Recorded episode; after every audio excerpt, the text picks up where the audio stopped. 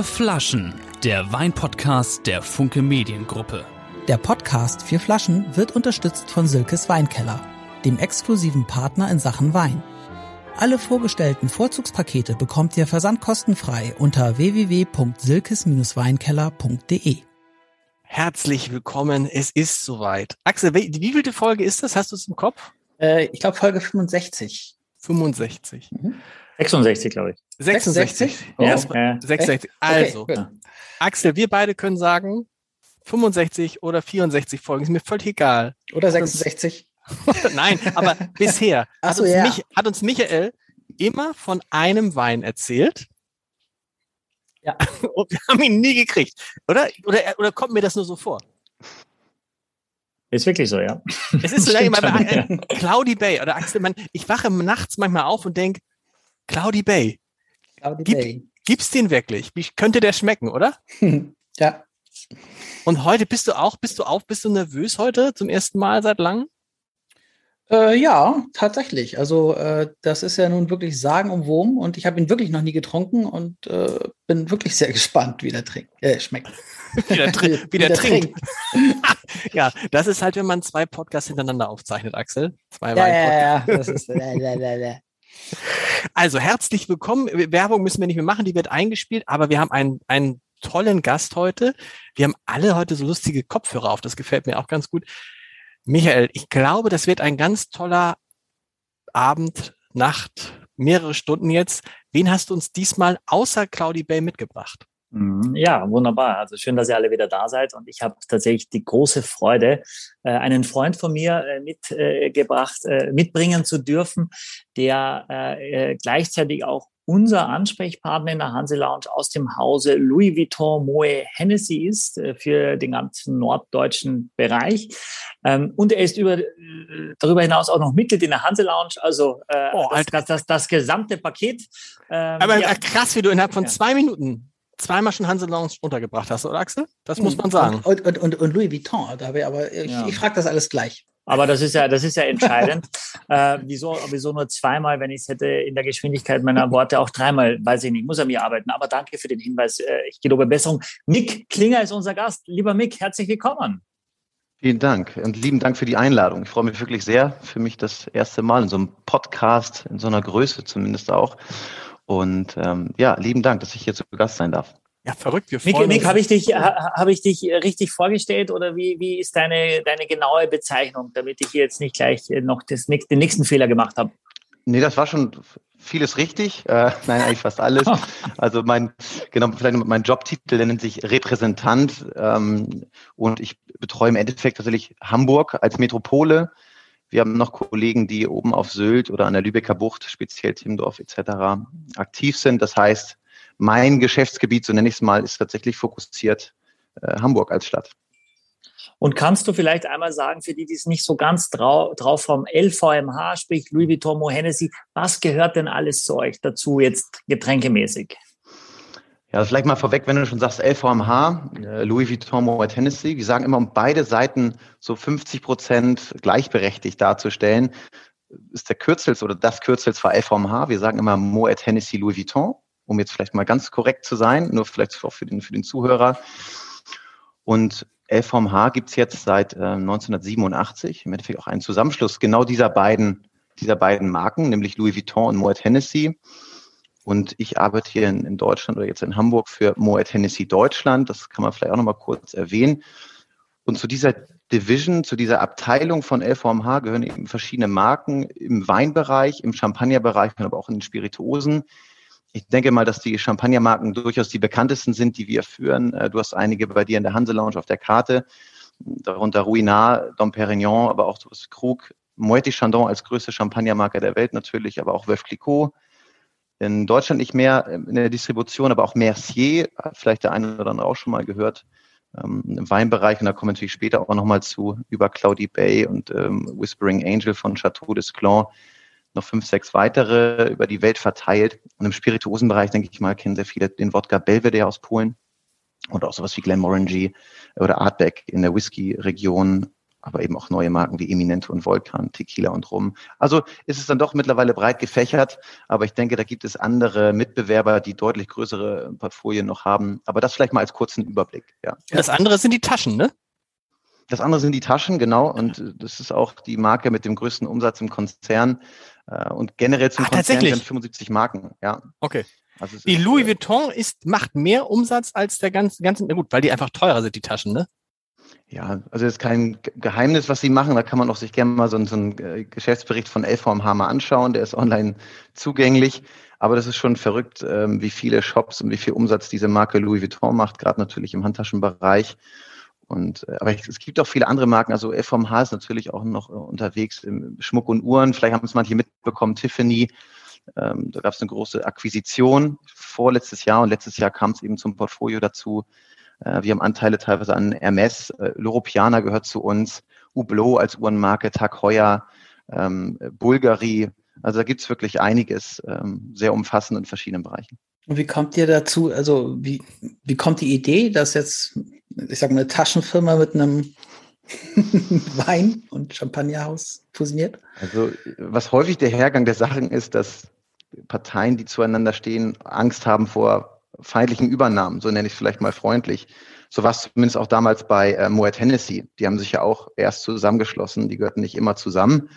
Also Moet Chandon und Hennessy haben sich auch ja zusammengeschlossen, um eben diesem äh, Aspekt zu umgehen. Oh Gott, jetzt morgen kauft mich Hennessy und dann habe ich Mhm. gar kein Mitspracherecht mehr. Ich glaube, das ist immer so ein ja, so kleine Rauchwolken, die man mit seinem, mit seinem Teppich setzt und sagt, okay, vielleicht sollten wir lieber was zusammen machen.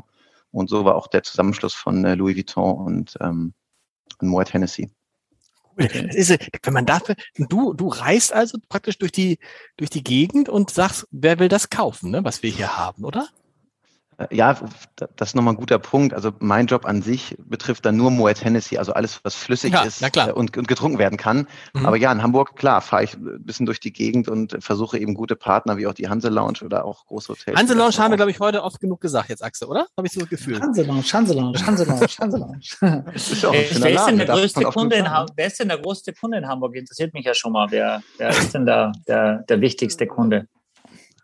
Wichtig, weißt du, Michael, darf ich dann nicht sagen. Nein, nein, äh, der nein, wichtigste, nein, nicht, aber nicht wichtig. Also, Ich Ja. werde auch nicht sagen der größte, aber man kann es vielleicht, wenn man sich ein bisschen, ich weiß nicht, Lars und Axel, ob ihr in Hamburg ähm, auch gelegentlich unterwegs seid, ich gehe mal Ja. stark davon aus, äh, dann kann man es vielleicht vermuten. Ähm, große Hotels, wisst ihr auch, gibt's jetzt nicht 100 Stück von. Hm, davon ist auf jeden Fall sind eine Handvoll. Und in ja, Timmendorf? natürlich großen Tim- Absatz, ja. Und Timmendorfer Strand, da bin ich zur Schule gegangen, deswegen interessiert mich das. Okay.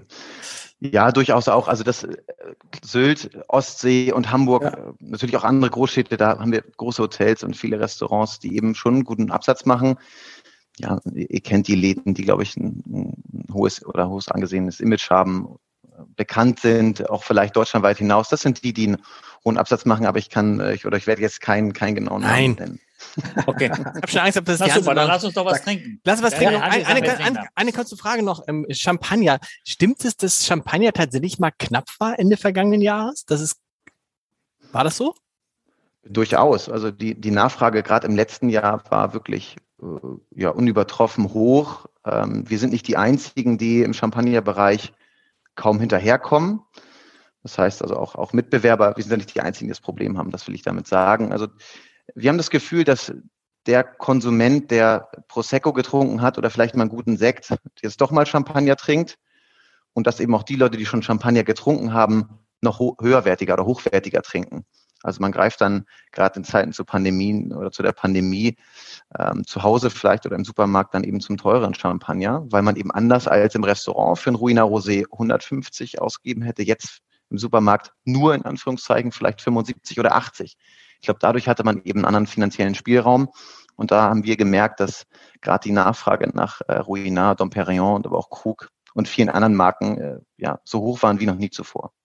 Krass. Was haben wir denn heute alles, Michael und Michael und Mick ja. ist eigentlich auch ganz witzig, ne? fällt mir jetzt auch erst auf. Ja, na, wir, haben, äh, wir haben etwas Prickelndes. Wir haben eben diesen äh, sagenumwobenen Sauvignon Blanc Cloudy Bay. Es gibt einen ganz, ganz neu erst auf dem Markt, der Jahrgang 2021 Whispering Angel Rosé und es gibt einen äh, Shiraz aus Australien. Jetzt ist die Frage, äh, wollen wir mit dem Garden Spritz anfangen oder lieber erst äh, Weißwein und dann Rosé? Aber wir, wir, wir müssen einmal kurz klären, weil äh, heißt es Moe oder Müll oder Moet oder ich, ich höre immer so viele unterschiedliche. Das kannst du bestimmt beantworten, Mick, oder? Ja, also man sagt natürlich Moet. Tatsächlich. Also man sagt Moet Chandon, um das vielleicht als ganzen Markennamen einmal auszusprechen. Dementsprechend sagt man auch Moet Hennessy oder Louis Vuitton Moet Hennessy. Und das basiert im Endeffekt auf einem Eigennamen, nämlich des Gründers Claude Moet. Ursprünglich kommt die Familie aus den Niederlanden ähm, und wird einfach so ausgesprochen. Da gibt es jetzt verschiedenste Theorien, ob das die zwei Tütelchen über dem E sind, das Tremar. Ähm, da sagen manche, ah, das wird das T mitgesprochen, manche nicht. Es ist kein offizieller Buchstabe im französischen Alphabet, meines Wissens nach. Ich weiß nur, dass durch diese zwei, durch das Tremar, durch die zwei Tütelchen, das O und E schon mal getrennt gesprochen werden, ein Stück weit, und das T an sich äh, ein Familienname eben ähm, darstellt, also Moet gibt es jetzt keine wissenschaftliche Begründung für. Das ist so, als wenn man sagt, du heißt jetzt ähm, nicht Lars, sondern Laz, weil du, weil du einfach so Oder QT zum Beispiel. Ja. Oder Qtech habe ich auch schon häufig gehört. Ja. Ich habe alles schon häufig gehört. Ja. Also Aber, fangen wir, ja, ja, ja, okay, okay, nee, alles gut. Also fangen wir an mit dem, mit dem, ist es, wir haben, ist es ein, es ist ein Sparkling Wine, das heißt, es ist kein Champagner, sondern mhm. ein Sekt. Genau, im Endeffekt, wir sagen einfach ein Schaumwein. Im Endeffekt ja. könnte man auch sagen Sekt, ähm, kommt aus Argentinien. Ja, und die größte Frage jetzt, äh, Michael, ich glaube, du hast, bist gustatorisch sicherlich der erfahrenste, so wie ich es mitbekommen habe. Es hat einen gewissen Zuckeranteil. Wir sehen es auch als Aperitif. Daher ist immer die große Frage in einer Weinverkostung, trinkt man es am Ende, weil es viel Zucker oder mehr Zucker hat, oder trinkt man es vorweg, weil es eben als Aperitif gedacht ist? Mir also schon eingeschenkt. Äh, ich habe schon eingeschenkt. Äh, ich finde es eben schwierig, nach einem australischen Shiraz irgendwas noch zu trinken, ehrlicherweise.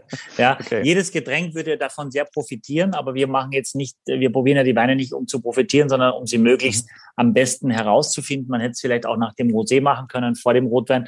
Aber mhm. da ist ein klassischer Aperitivgetränk, ist ein relativ neues äh, Getränk, das bei euch heißt Garden Spritz, ne? Mhm. Chandon mhm. Garden Spritz. Was ist, mit, ähm, was ist aus dem Moet geworden? Wo ist der Moet an? Dem die haben sich getrennt für dieses Produkt. Der ja, Moet muss ja aus der Champagne sein. Ne? Und wenn das Ding aus Argentinien ist. Deshalb frage ich ja gerade. Okay, also, aber Chandon okay. darf man alles nennen. Äh, ja, vielleicht nur mal zum Hintergrund durchaus interessant, dass der damalige Präsident äh, Robert Jean de Vaugoé von Moët Chandon in den Ende der 50er, nämlich 59, äh, nach Argentinien expandiert ist, nenne ich es mal, und auch schon damals gesagt hat, Mensch, die Champagne ist begrenzt, ein Stück weit also visionär gedacht hat ähm, und gesagt hat, Mensch, vielleicht gehen wir mal rüber in die Anden. Da hat man gewisse Höhen, gewisse Möglichkeiten, ähm, auch noch ja, Rebbepflanzung durchzuführen und hat eben dort die Marke Chandon gegründet. Und, ah. Ne, also es ist, es ist kein Moet, kein Moet de Chandon. Es ist eine eigenständige Marke Chandon, die mittlerweile in äh, Brasilien, Indien, China, Kalifornien und auch Argentinien Schaumwein produzieren. Mhm. Aber ursprünglich in, in den Anden, also in Argentinien angefangen.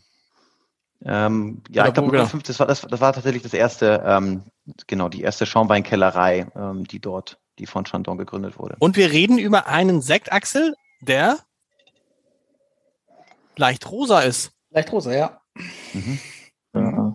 Sogar kräftig, ein bisschen kräftiger rosa. Ja. Schon, ne? schon mal reingerochen? Habt ihr schon so ja, natürlich, aber ja. lass uns mal was über die Farbe, weil das ist, das ist mhm. dann ein, ich sagte, es ist Chandon Garden, das ist ein, ein Rosé-Sekt, oder wie, wie nennt mhm. sich das? Ja, Chandon Garden Spritz äh, ist im Endeffekt ein Schaumwein verschnitten mit einem, wir nennen es Gardenlikör, das ist vielleicht so eine kleine eigene Aha. Wortkreation, aber ihr müsst euch vorstellen, wir, wir stellen einen Schaumwein her in der Chamat-Methode, also nicht im klassischen äh, Flaschengärverfahren, sondern im Tank. Etwas langsamer und dadurch äh, kriegt man auch so ein bisschen mehr Finesse und, und Tiefe auch rein. Und das Ganze ähm, verschneiden wir, so ähnlich wie es vielleicht vom Champagner mit der Dosage ähm, ja auch kennt. Ich glaube, im vergangenen Podcast habt ihr das auch schon mal besprochen, was Dosage ist. Also im Endeffekt füllen wir diesen Schaumwein auf mit einem Likör. Der besteht aus mazerierten äh, Orangenschalen, aber eben auch aus Kräutern. Das ist ähm, Cassia, das ist Kamille, das ist schwarzer Pfeffer, das ist Kardamom. Und so hat man eben so ein, so ein Gemisch, was, was leicht, leicht pfeffrig würzig ist, aber auch diese orangene Farbe hat. Man legt quasi alle Zutaten einzeln in nochmal ein, ein Alkohol ein, der aus den Trauben gewonnen wird. Also ihr müsst euch vorstellen, man hat da noch verschiedene Möglichkeiten zu sagen, wie viel nehme ich von jeder Zutat. Also, und so hat eben auch die Winemakerin 64 Versuche gebraucht und auch vier Jahre, um genau diese Aston Blanche hinzubekommen. Also es ist jetzt kein Produkt, was wir von heute auf morgen gemacht haben, weil irgendwie der Aperitivbereich interessant ist, sondern ja. Aber, aber sag nochmal, äh, Dosage, ähm, also wir, wir hatten das hier, ist das das, was man noch dazu geht, um, um den wieder ein bisschen süßer zu machen, sozusagen, oder? Genau. War das? Okay. Im Endeffekt der, der, genau, der das ist am Winemaker, Ende, ja. genau, sorry, sorry, Mika, aber das ist am Ende quasi das, was entscheidet, ob oder wie trocken der, der Champagner dann, dann wird oder der Sekt. Ne? Also, und da kommt, das ist so das Geheimrezept dann von, von dem jeweiligen Weingut, was in der Dosage, ob das normaler Zucker oder ein Süßwein und eben ob der ganz trocken, dann wird er nur mit dem eigenen äh, äh Zero-Dosage, also ganz, ganz trocken, oder eben mit irgendwas anderem, so wie hier auch, was ja doch aromatisch doch viel lauter ist als ein klassisches, äh, klassischer Sekt, ne? wenn du da mal reinriechst, allein schon. Ne? Mhm. Und Zero, Zero Dosage wäre dann, dass da gar nichts reinkommt oder das nur. Genau, dann wird das mit dem eigenen Produkt quasi aufgefüllt. Ah, ja. Okay. Und wie heißt Ja. nochmal das, was Ja. rausschießt? Das hat er auch im so. Na, das klar. ist die Hefe. Ja. Nee, nee, nee. Degorgement meinst Äh, du? Das De Degor Degorgieren, ne? De Degorgement, okay, ja. Alle- Ja, kommt ja okay. vom, vom Ja. Degorge ist, also Gorge ist ja der Hals auf Französisch. Okay. Quasi Degorge ist ähm, ja enthaltend, wenn man es eigentlich zu Deutsch übersetzt. Okay. So, und, ähm, Aber ja, es riecht tatsächlich wie ein Likör, ne? Es riecht wie ein Likör. Aber äh, hier, also Kardamom, weil ich habe reingerochen und gedacht, irgendwie, ja, ey, aber ich weiß es nicht, ich, kann- ich kann es nicht sagen, aber als du Kardamom gesagt hast, finde ich, Riecht man. habe ich es zugeordnet. Also dieses, das ist Kardamom, glaube ich. Was ich, Also ich, ja, total, was ich da, also habt ihr es auch? Ja. Ja, ich habe die Orange ist extrem intensiv, ne? Finde ich in der Nase schon am Gaumen. Äh, es ist auch eher quasi mehr orange als, als rosa die Farbe. Mhm. Und dann hat sowas Herbes auch, finde ich. Es hat eine Süße, aber sowas, so, sowas Bitteres. Und das trinkt man im, Hm. glaube ich, wie ist der Originalrezeptvorschlag auf Eis? Ja, ihr hört es vielleicht bei mir immer so ein bisschen klingeln. Ich weiß nicht, ob das Mikrofon das Mhm. auch noch damit aufnimmt. Es ist mein Eis, was hier quasi im Glas rumschwirrt. Ja, drei, vier Eiswürfel ins Glas geben. Das liegt natürlich auch daran, dass wir ein bisschen Zucker äh, dort mit integriert haben, was eben durch Schmelzwasser sich ein bisschen besser integriert oder auch anders eben noch kalt bleibt. Und ja, dann, äh, wir nennen das Perfect Surf. Das ist generell so ein Wort, was ähm, auf dem Markt manchmal benutzt wird oder von Industriepartnern oder aus der Industrie. Das heißt, wir machen da gerne noch eine Orangenscheibe, Orangenzeste rein und vielleicht noch sogar einen Rosmarinzweig. Ne? Aber Aperol Spritz, da werdet ihr böse, wenn man das als Vergleich anführt, oder? Ja, tatsächlich wird es häufig damit verglichen, Ja. m, weil eben Aperol Spritz, denke ich mal, der meistvertretenste Aperitif oder Spritz auf dem Markt ist. Das muss man ja ehrlich sagen. Und ich glaube, deswegen machen auch wir so ein Produkt, weil dieser Spritzmarkt durchaus gewachsen ist in den letzten Jahren. Ich glaube, es gibt ja, sei es der Belsasar Tonic oder der Lillet Aperitif, es gibt ja diverse Marken. Und ich glaube, jetzt hat unser Konzern auch erkannt, okay, Aperitif kann sehr interessant sein. Hm, Aber interessanterweise bei, beim Aperol Spritz, das macht, mixt man sich ja selber zusammen. Diese Mhm. Variante, ihr hättet ja auch sagen können, wisst ihr was, wir haben hier einen guten Sekt und dann, aber warum habt ihr es in eine Flasche gestellt? Das ist hier jetzt überraschend. Das ist, glaube ich, das erste Mal, dass wir ein Produkt haben, Michael, was nicht ein reiner Wein ist. Kann das sein? Oh, wir, na, wir hatten ein, äh, äh, ein Bier auch schon mal. Ja, tatsächlich. Also ich meine jetzt, also Äh, außer, ja. außer, außer, außer, äh, ah ja, wir haben zum Beispiel, was, was ich meine, von, wenn man, also, das ist jetzt überraschend, man, man, man sieht die Flasche und denkt, es ist ein Schaumwein, aber es ist ja ein, es ist ja, Versetzter Schaumwein. genau. ist ein Schaumwein, ja. Es ist ein Schaumwein, aber eben auch ein, mit, verschnitten mit einem Likör. Genau. Aber es, es hat eben noch einen, also pro Liter haben wir 60 Gramm Zucker, das kann man ruhig sagen, das steht auch hinten drauf. Ähm, Aperol halt, glaube ich, über, das mixt man natürlich noch, Lars, wie du gesagt hast, Mhm. aber es hat, glaube ich, über 250, fast 300 Gramm Zucker. Tatsächlich. Also selbst wenn man es runterbricht auf die Mixmenge im Glas, hat ein Aperol noch mehr Zucker als ein Chandon Garden Spritz, ohne jetzt hier irgendwie den, ne, so einen Wettbewerbsvergleich zu machen. Aber ich glaube, eine gewisse Süße ist durchaus interessant für den Markt. Ihr kennt sicherlich das Produkt Moet Eis äh, aus unserem Portfolio, das in den letzten Jahren sehr stark gewachsen oder die Nachfrage ist sehr hoch geworden. Und ich glaube, das war auch der Grund zu sagen, okay, man geht ungefähr in diese süße Richtung, aber eben nicht zu süß, weil der Konsument dann doch ja ein bisschen, bisschen trockener, um das jetzt mal so ganz vorsichtig zu formulieren, trinken möchte. Außer Axel, der jubelt schon innerlich. Ja. Naja, naja, naja. Das ist schon süffig, oder? Ich meine, Axel. Das ist schon, ja, also, ja, ja, ja, ja, auf jeden Fall. Also schon geil. Ja, schon geil. Irgendwie, irgendwie ja. Also ich muss sagen, es erinnert mich tatsächlich so ein bisschen an Aperol Spritz und das trinke ich eigentlich nicht, gar nicht, weil ich es nicht mag, sondern weil, aber wahrscheinlich so aus Imagegründen, weil irgendwie Männer kein Aperol Spritz trinken oder sowas. Keine Ahnung. Aber Deswegen trinkst du es, weil, weil es Männer nicht trinken, oder? Nee, ja, nee, nee ich trinke es normalerweise nicht. Also, Ach so, okay. Aber es ist, es ist, glaube ich, gar nicht so, dass ich dass es nicht mag. Also ich habe es eigentlich nie so richtig probiert. Ich sehe immer, dass, dass eigentlich nur Frauen das trinken und deswegen bestelle ich mir das nicht, also so intuitiv. Ne? Aber vielleicht mag ich das eigentlich äh, und äh, den, den mag ich irgendwie auch. Ja, vielleicht noch auf den Punkt von Lars zurückzukommen. Äh, warum, warum machen wir das nicht wie Aperol? Weil das wird eben gemixt. Und ich glaube, das ist häufig das Problem, dass äh, eben auch andere Spritz- oder, oder Aperitivgetränke werden eben gemixt. Und vielleicht macht es Michael anders als jemand im Vierjahreszeiten oder jemand äh, am Timdorfer Strand. Und wenn man eben eine Flasche hat, wir nennen das dann Ready to Serve. Du machst die Flasche auf, kippst auch, oder gießt es übers Eis und es hat immer eine gleichbleibende Qualität. Und ich denke mal, das ist ein, ein Vorteil, weil ich persönlich erlebe häufig, wie unterschiedlich eben Aperitivgetränke gemacht werden. Michael, wie schmeckt das für mich? Was, wie, wie schmeckt dir denn sowas? Ja, ich, also ich ich habe es mal ausgeschenkt äh, zu Hause, glaube ich, beim Geburtstag meiner Frau letztes Jahr, als das neu auf den Markt kam und die fanden das alle super. Äh, mit viel Eis und so ein bisschen Orangenzeste drin und tatsächlich auch so ein Rosmarinzweig. Kannte keiner und kam extrem gut an. Ja, also da wird aber auch Aperol Spritz getrunken, sage ich mal, das ist vielleicht auch die, das, was man, was man gelang, langläufig überall kennt. Ähm, wir, haben das, wir haben das auch hier an so heißen Sommertagen als Aperitiv-Idee auch zu trinken ähm, und wird, wird auch getrunken, also aber nicht äh, tatsächlich auf Empfehlung vor allem, ne? nicht im Basissegment. Und sowas geht auch nur glasweise. Also da bestellt sich jetzt bei uns dann niemand eine Flasche, sondern sagt eben, ich hätte gern ein Glas und das wird jedes Glas dann frisch gemacht mit dem Eis, mit dem Rosmarin, mit der, mit der Orange. Ähm, ich finde vom Zucker das schon okay und ich weiß, es funktioniert. Also ich bin selber überrascht bei Aperol, dass wir trotzdem immer noch viele Leute auch haben, die, auch das bestellen. Ne? Was ja auch völlig in Ordnung ist, äh, wenn es den Leuten schmeckt, äh, immer her damit. Das, du solltest übrigens. Wie magst du es denn, Lars? Du bist ja sehr. Nein, du solltest, erstmal möchte ich, möchte dir ein großes Kompliment machen, du solltest in die Politik gehen weil die Frage war ja, wie schmeckt's dir eigentlich?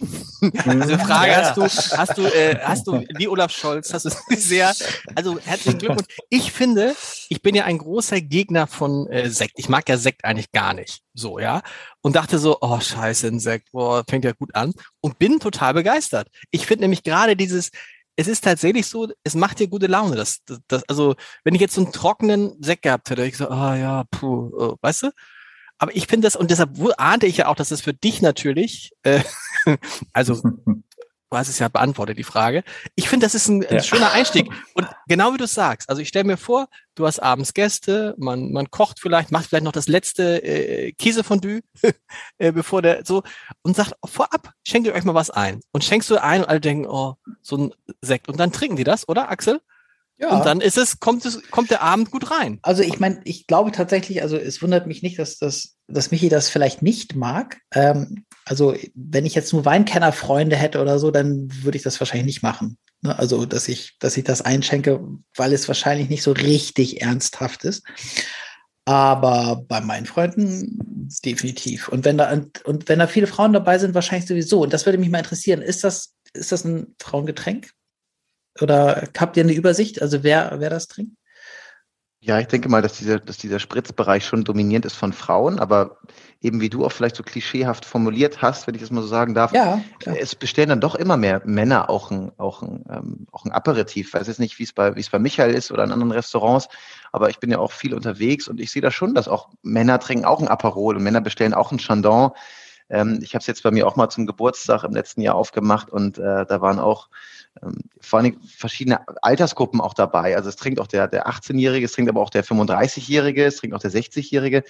Also ich glaube, wir haben Produkt Aber über gefunden, 60 wäre es halt schwierig, Michael. Und das erklärt natürlich jetzt auch, warum es in der Oh Hanselounge Gott. nicht so läuft.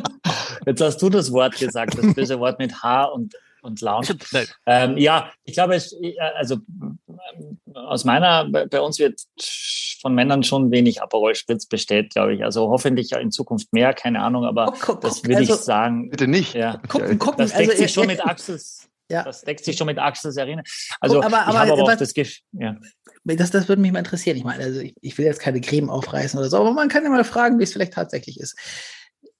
Guckt ihr dann Immer. komisch, wenn, also wenn, Ja, bist wenn du wahnsinnig? Ja, weh, who am Oder- I? oder- ist mir doch komplett wurscht. Wenn, wenn, wenn da sechs Männer Gäste sind und die komisch? sagen erstmal ein Aperol Spritz, nein, guckt auch kein anderer komisch, ist doch wurscht. Da ist doch jedem wurscht, was er, was er trinkt. Aber es ist auch so, dass, dass äh, wenn wir, wenn man beim Glas Champagner zum Beispiel, dass meistens die Männer eher auch weiß trinken als, als, als Rosé. Und dann gibt es mittlerweile schon eine Fraktion, die eher im, im, äh, im, im, im Sommer Rosé trinkt und im Winter weiß auch beim Champagner. Ne? Also von daher, ähm, wir gucken, mir, mir ist doch völlig egal, was, Aber was jemand trinkt, Theorie- aber man kann das ja feststellen aus meiner Erfahrung. Es ist ja nicht, was der Markt sagt, sondern ich kann das, was, ich, was jeden Tag hier passiert.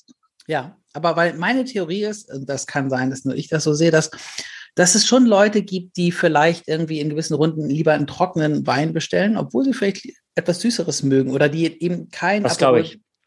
Ne, bestellen. Ja, Das glaube ich. Ja, Weil es unmännlich ich, ist, ja. weil es unmännlich ist.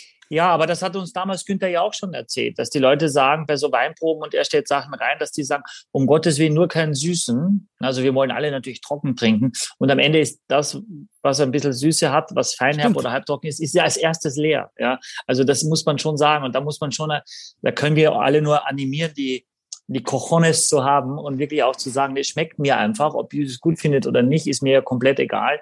Äh, soll es ja auch sein. Es muss ja dem schmecken, der es bestellt und nicht der, der es serviert, um Gottes Willen. Ähm, von daher sollte man eben solche Dinge auch, auch, auch, auch, auch mit anbieten. Und wenn es dann, der Markt reguliert es von alleine. Wenn es keiner trinkt, dann ist es nicht relevant. Und wenn es eine Nachfrage gibt oder wenn ich es erzähle, erkläre und die Leute sagen, boah, der war gut, ich bestelle noch einen und das passiert, das passiert auch bei dem Getränk. Ob ich das jetzt abfeiere oder nicht, hatte damit gar nichts zu tun. Aber Also ich- wie ja. arrogant müsste ich sein, dass ich dann sage, nee, also das ist aber jetzt nicht sehr männlich. Also pff, hurra. Und das ist ja, ein- es ist ja ein Männer-Podcast, das darf man nicht vergessen. 70 Prozent unserer jetzt um die 12.000 Zuhörerinnen, hätte ich beinahe gesagt, kann man, was macht man jetzt, wenn 70 Prozent der Zuhörer Männer sind? Da kann man ja nicht sagen ZuhörerInnen. Doch auch. tja. Riesenthema. Ja, Viele Ohren hören zu, ja. Aber deshalb lass uns schnell zu dem, lass uns schnell zu den, zu weil ich- wir kommen jetzt wahrscheinlich zu dem Whispering Angel. Hatten wir den schon mal, Michael? Hatten wir schon mal, ne? Würde ich auch sagen. Oder ist uns der ja, den, ja, aber- den, ja, ich glaube, dass wir den schon mal hatten, glaube ich auch, weiß ich aber nicht genau. Aber ich weiß, dass 2021 ganz, äh, ganz, ganz frisch ist. Ja, also das ist jetzt quasi gerade auf den Markt erst gekommen. der erste Rosé des müsst ihr- Jahres, ne? Der erste Rosé des Ja, Jahres. der erste 2021er Rosé. Und wichtig ist, dass ihr wirklich ein bisschen das Glas auch ausspült, weil was, was, was, davor drin war. Ja. was, was kostet denn der Chandon eigentlich? Also 21,90. Ah, okay. Ich fand den ehrlich gesagt, Leute, ich fand, das, das macht mir auch gute Laune, wenn du reingehst und denkst, ich will diesen Schaumwein schnell hinter mich Genau. bringen, und, oder? Und was ich, und ja, und, nee, und genau, das stimmt. Also, das ist, eine, das ist eine schöne Überraschung zum Anfang und diese, diese Kardamomnote. Das, das, das ist geil. Das ist finde geil. Balance ihr, und darum geht's ja auch in dem, ne? Ja. Ja, aber es geht ja in dem Podcast, dass wir Sachen zeigen, ob die muss nicht immer ich geil finden oder die muss jemand, sondern einfach zu sagen, wie groß diese Weinwelt auch ist und mal was Neues, mal was nicht an jeder Ecke gibt. Das heißt, wenn ich jetzt so ein Paket jetzt bestelle und sage, äh, offensichtlich, ich, ich finde es viel zu hoch, wenn wir 70 Prozent Männer haben, aber das ist ja dann nachgewiesen, keine Ahnung, oder die Frau hört auch mit, aber es ist der Account vom Mann.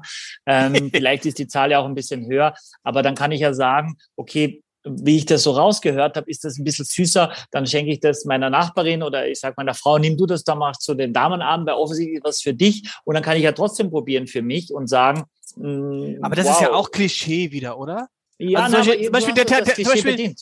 Zum Beispiel der, der Tahuna, den Sauvignon Blanc, den wir neulich hatten, den habe ich Ja. abends da meiner Frau, die sagte sofort irgendwie 30 Flaschen bestellen und war total hin und Ja. weg. Das war ja auch ein ernsthafter, also deshalb bin ich jetzt auf den Cloudy Bay total gespannt, weil Ja. und sie auch. Also Aber überrascht mich nicht, dass sie das fruchtig mag. Das ist dann auch schon oft so. Glaube ich schon, dass, dass Damen auch das äh, Ladies das fruchtiger mit. Wir trinken jetzt den, den Chateau d'Esclan Whispering Angel.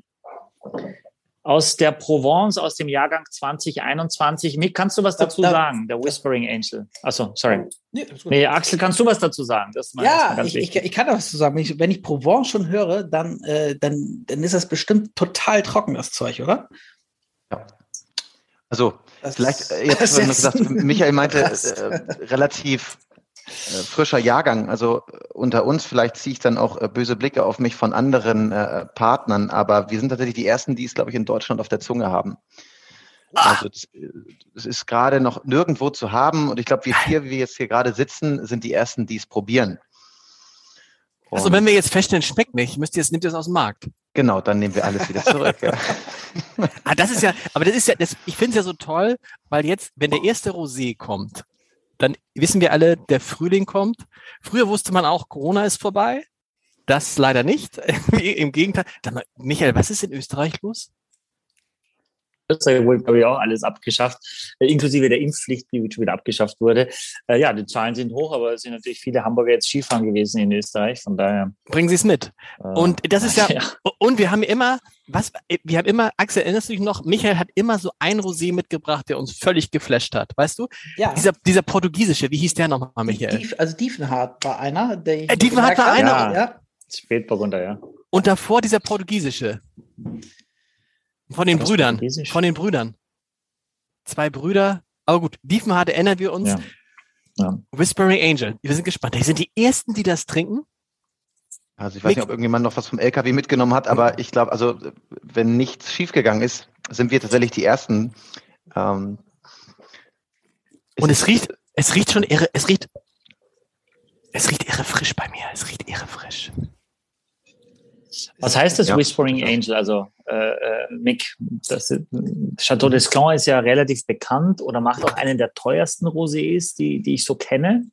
Ja. Äh, Garus, der kostet mhm. Endverbraucher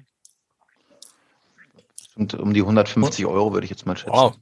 Ja. ja also den haben wir heute nicht. Ziel, genau, aber, ja. aber, nächste Woche. Nächste Woche ja. ähm, in der HL. Ähm, vielleicht mal kurz zum, zum Weingut oder zur Story. Äh, Chateau des Clans ähm, gehört seit 2006 Sascha Lichin.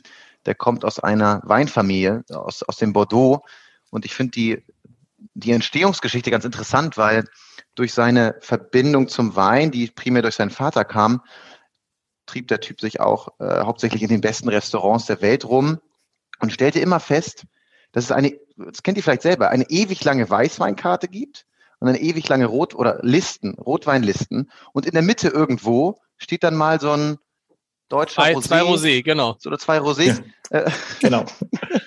ja, vielleicht auch wie, wie bei dir, Michael. Ich glaube, das sind eine ja. Handvoll, oder? Ähm, zwei, zwei, zwei. Oder zwei, ja. Äh, genau. Und ich glaube, das, das mhm. repräsentiert relativ gut das, das, äh, die Situation auf dem Markt. Und Sascha Lischin hat gesagt, das kann ja nicht angehen, dass wir irgendwie beim Weißweinbereich von 30 bis 5000 Euro alles haben und auch beim Rotweinbereich. Warum gibt's das nicht im Roséweinbereich? Und seine Vision und dann auch Mission waren zu sagen, ich möchte den teuersten Rosé machen. Äh, nicht nur den teuersten, sondern eben auch einen sehr guten Rosé. Und deswegen hat er 2006 dieses, ähm, dieses Weingut übernommen, was 40 Kilometer nördlich von Saint-Tropez liegt, also schon im Herzen der Provence. Und äh, ja, Whispering Angel, um deine Frage zu beantworten, Michael, bezieht sich auf zwei Engel, die in der Kapelle in, in Chateau des Clans, das ist ein, ein, Haus, müsst ihr euch vorstellen, toskanischer Stil, so, so gelblich, so blaue Fensterläden. Und dann, dann schlendert man da runter. Vor der Haustür liegt auch der, der Hund von Sascha Lischin. Der wohnt da irgendwie auch und unten ist eine kleine Kapelle. Da sieht man also diese zwei Engel und ähm, ja, wenn man irgendwie, man sagt ja auch, wenn man den Wein, wenn man den Wein trinkt, dann, dann, dann ähm, ja, hört man vielleicht die Engel und wenn man die, wenn man das Chateau besucht, dann sieht man sie vielleicht auch. Das ist so ein bisschen auch die Story dahinter. Und ähm, ja, dass deswegen auch dieses, ihr habt die Weinflasche vor euch, deswegen vielleicht auch diese, deswegen diese zwei Engel auf dem, auf dem Etikett vorne, die sich auch so ein bisschen durch die, durch die ganze Geschichte ziehen. Oh, schöne Geschichte. Hast du, Michael, deine Flasche ist ja schon halb leer. Ich habe, ich habe, äh, Mick was, äh, Mick hat bei mir was abgefüllt heute. Tatsächlich, ja. Seine ja. Flaschen sind nicht angekommen, ja, ja. Achso. Ja. Also wir sind Image jetzt, aber ja. Jetzt natürlich, jetzt müssen wir kurz, kurz innehalten, weil es wird jetzt von schon ein krasser Bruch, ne? Von sehr süß auf sehr trocken, mit anderen Worten, weil das ist ja ein Rosé sein, der mit Weißwein Rotwein konkurrieren kann. Nicht nur auf der Karte, sondern auch im Verkauf offensichtlich. Ein ernstzunehmender Rosé. Ein sehr ernstzunehmender Rosé, wie ich finde. ähm, Das ist sehr trocken. Also das hat in der Analytik vielleicht 0,3 Gramm Zucker. Wir sagen 0 Gramm Zucker. Und deswegen viel, viel trockener geht's nicht. Aber was ich eben spannend finde, dass nur weil ein Wein trocken ist und keinen Zucker hat, heißt es ja nicht, dass er nicht fruchtig schmecken kann. Nee. Oder Fruchtaromen hat. Und das, glaube ich, verwechseln auch viele Trinker oder viele Leute, die eben lesen. äh, Viele Trinker, jetzt- Axel, er meint uns. Genau, Axel und Lars primär. ähm, ja, also das könnt ihr ja gleich mal sagen, was, was ihr zu dem Wein sagt. Ich finde, der hat, wie gesagt, trotzdem eine, eine tolle Balance. Ähm, er hat diese, diese Himbeernoten, ein bisschen Erdbeere, Stachelbeere, aber auch eine gewisse Komplexität. Das ist jetzt, es ist easy to drink, äh, in meinen Augen, aber es hat auch ja eine gewisse Fülle am Gaumen. Es ist natürlich immer dieses, in dem Moment, wo du ein Rosé siehst, denkst du immer, es muss so ein bisschen quietschig sein. Weißt du? Also nicht, wir haben es jetzt ja gelernt durch Michael, dass es nicht so sein muss. Und man erwartet ja, Axel, wie geht's dir? Man erwartet, dass er süß schmeckt, ne? Ja, ja, also wenn man Provence liest, dann, dann schon irgendwie nicht mehr. Aber, nicht mehr, genau. Nicht mehr, aber ähm, und wenn ich, wenn ich reinrieche, erwarte ich das auch. Also der riecht schon sehr fruchtig, ne? Und, ähm, und der, der riecht viel Frucht oder viel süßer, sozusagen, als er am Ende ist. Aber ich finde auch, dass man viel Frucht schmeckt. Nur die, die, das, das Trockene sozusagen, das kommt dann halt nach hinten heraus durch. So. Und äh, verdirbt mir dann ein bisschen den süßen Spaß. Ja, vielleicht auch so ein bisschen dieses, äh, sind noch viele Kalkböden. Das hat man beim Champagner auch häufig, dieses leicht kalkige, mineralische. Ich denke, das beschreibt auch so ein bisschen den Abgang, mh, der jetzt vielleicht nicht ultra lang ist, aber dennoch schon für einen Rosé, der so eine leichte Farbe hat, finde ich, hat er schon eine gewisse Länge. Mh, Ja, es gibt viele Rosés auf dem Markt. Man muss irgendwie was finden, um sich auch, glaube ich, zu differenzieren.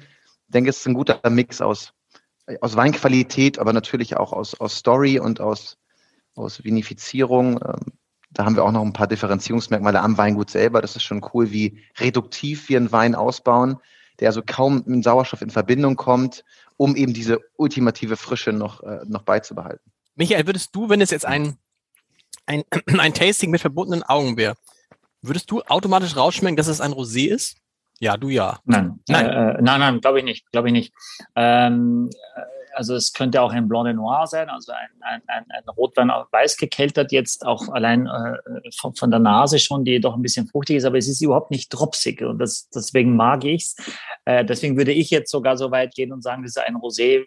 Wein auch für Weißweintrinker, die damit also auch äh, ein, ein Problem haben mit der Farbe schon, weil vieles eben sehr süß und sehr, sehr äh, fruchtüberladen ist. Und deswegen mag ich es. Hat eine gewisse Eleganz.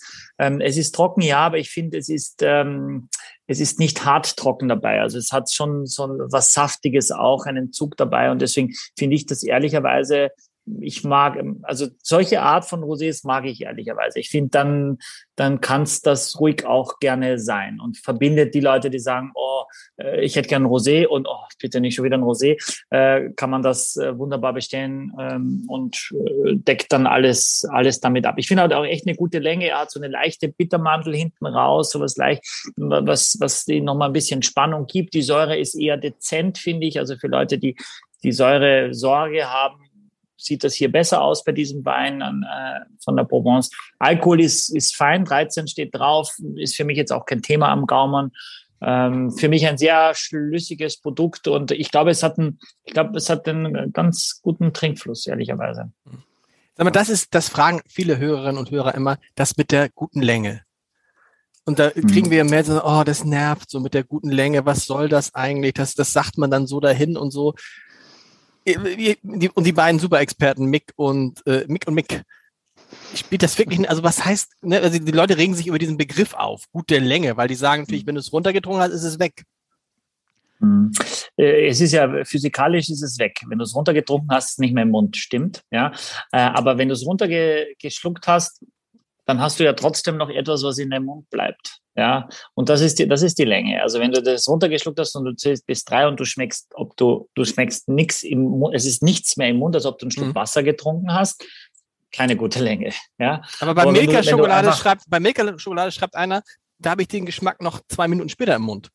Hat auch eine, gute, gute, Länge. Milke. Hat auch eine gute Länge. Gute Länge. Tina sagt ja, auch eine ja. gute Länge übrigens. Die Frage ist, was für eine, was, was hat man noch? Also wenn man bei Wein auch eine Knoblauchzehe schmeckt oder genau oder Knoblauchzehen. Ja gut, aber genau, genau die Frage ist, hat man die Aromatik und nicht nur die, ähm, ja den Alkohol oder die Tannine. Also wenn ich natürlich einen Wein, der brutalste Tannine hat, äh, trinke, dann sind wahrscheinlich die Tannine auch noch übermorgen, wenn man nicht Zähne putzt, hinten am Gaumen mhm. oder auf den Zähnen. Aber ich denke mal, es geht um die Aromatik im Wein äh, wenn, wenn die Charakteristika des Weines lange bleibt, und da gibt es ja verschiedene Herangehensweisen. Der, der eine Winemaker sagt, wie, wie Michael ist eben drei Sekunden ist kurz, acht ist mittel, zwölf ist lang. Der nächste sagt 20 ist kurz. Also es gibt da, glaube ich, keine ähm, ja, literarische, wissenschaftliche, festgelegte ähm, Länge. Aber ich glaube, wenn man, Michael, wenn du und ich jetzt über kurz, mittel und lang sprechen, wissen wir schon, was wir gegenseitig meinen, wenn wir über einen Weinabgang sprechen. Ja, na, und ich denke, es geht auch, es geht schon auch um den Extrakt. Also wo, wie intensiv ist der Wein? Wie tief sind die Wurzeln? Wie reduktiv wird, äh, also wie, wie wenig wird geerntet von einem Weinstock. Das heißt, wie intensiv sind dafür die Trauben? Und das spürst du dann relativ schnell am Gaumen. Und wenn du es, ähm, ich wusste nicht, dass dieses Wort Länge da die Leute äh, aufregt oder zumindest bewegt. Nicht, au nicht aufregt, ähm, aber es ist so, das ist, ist so, beide Worte übrigens, den äh, andere hat Mick, äh, Mick gerade gesagt, dieses, er hat einen guten Abgang und eine gute Länge. Das ist ja auch so ein bisschen was, also wenn Leute sich überhaupt nicht mit Wein auskennen, dann benutzen sie diese beiden Wörter, ne?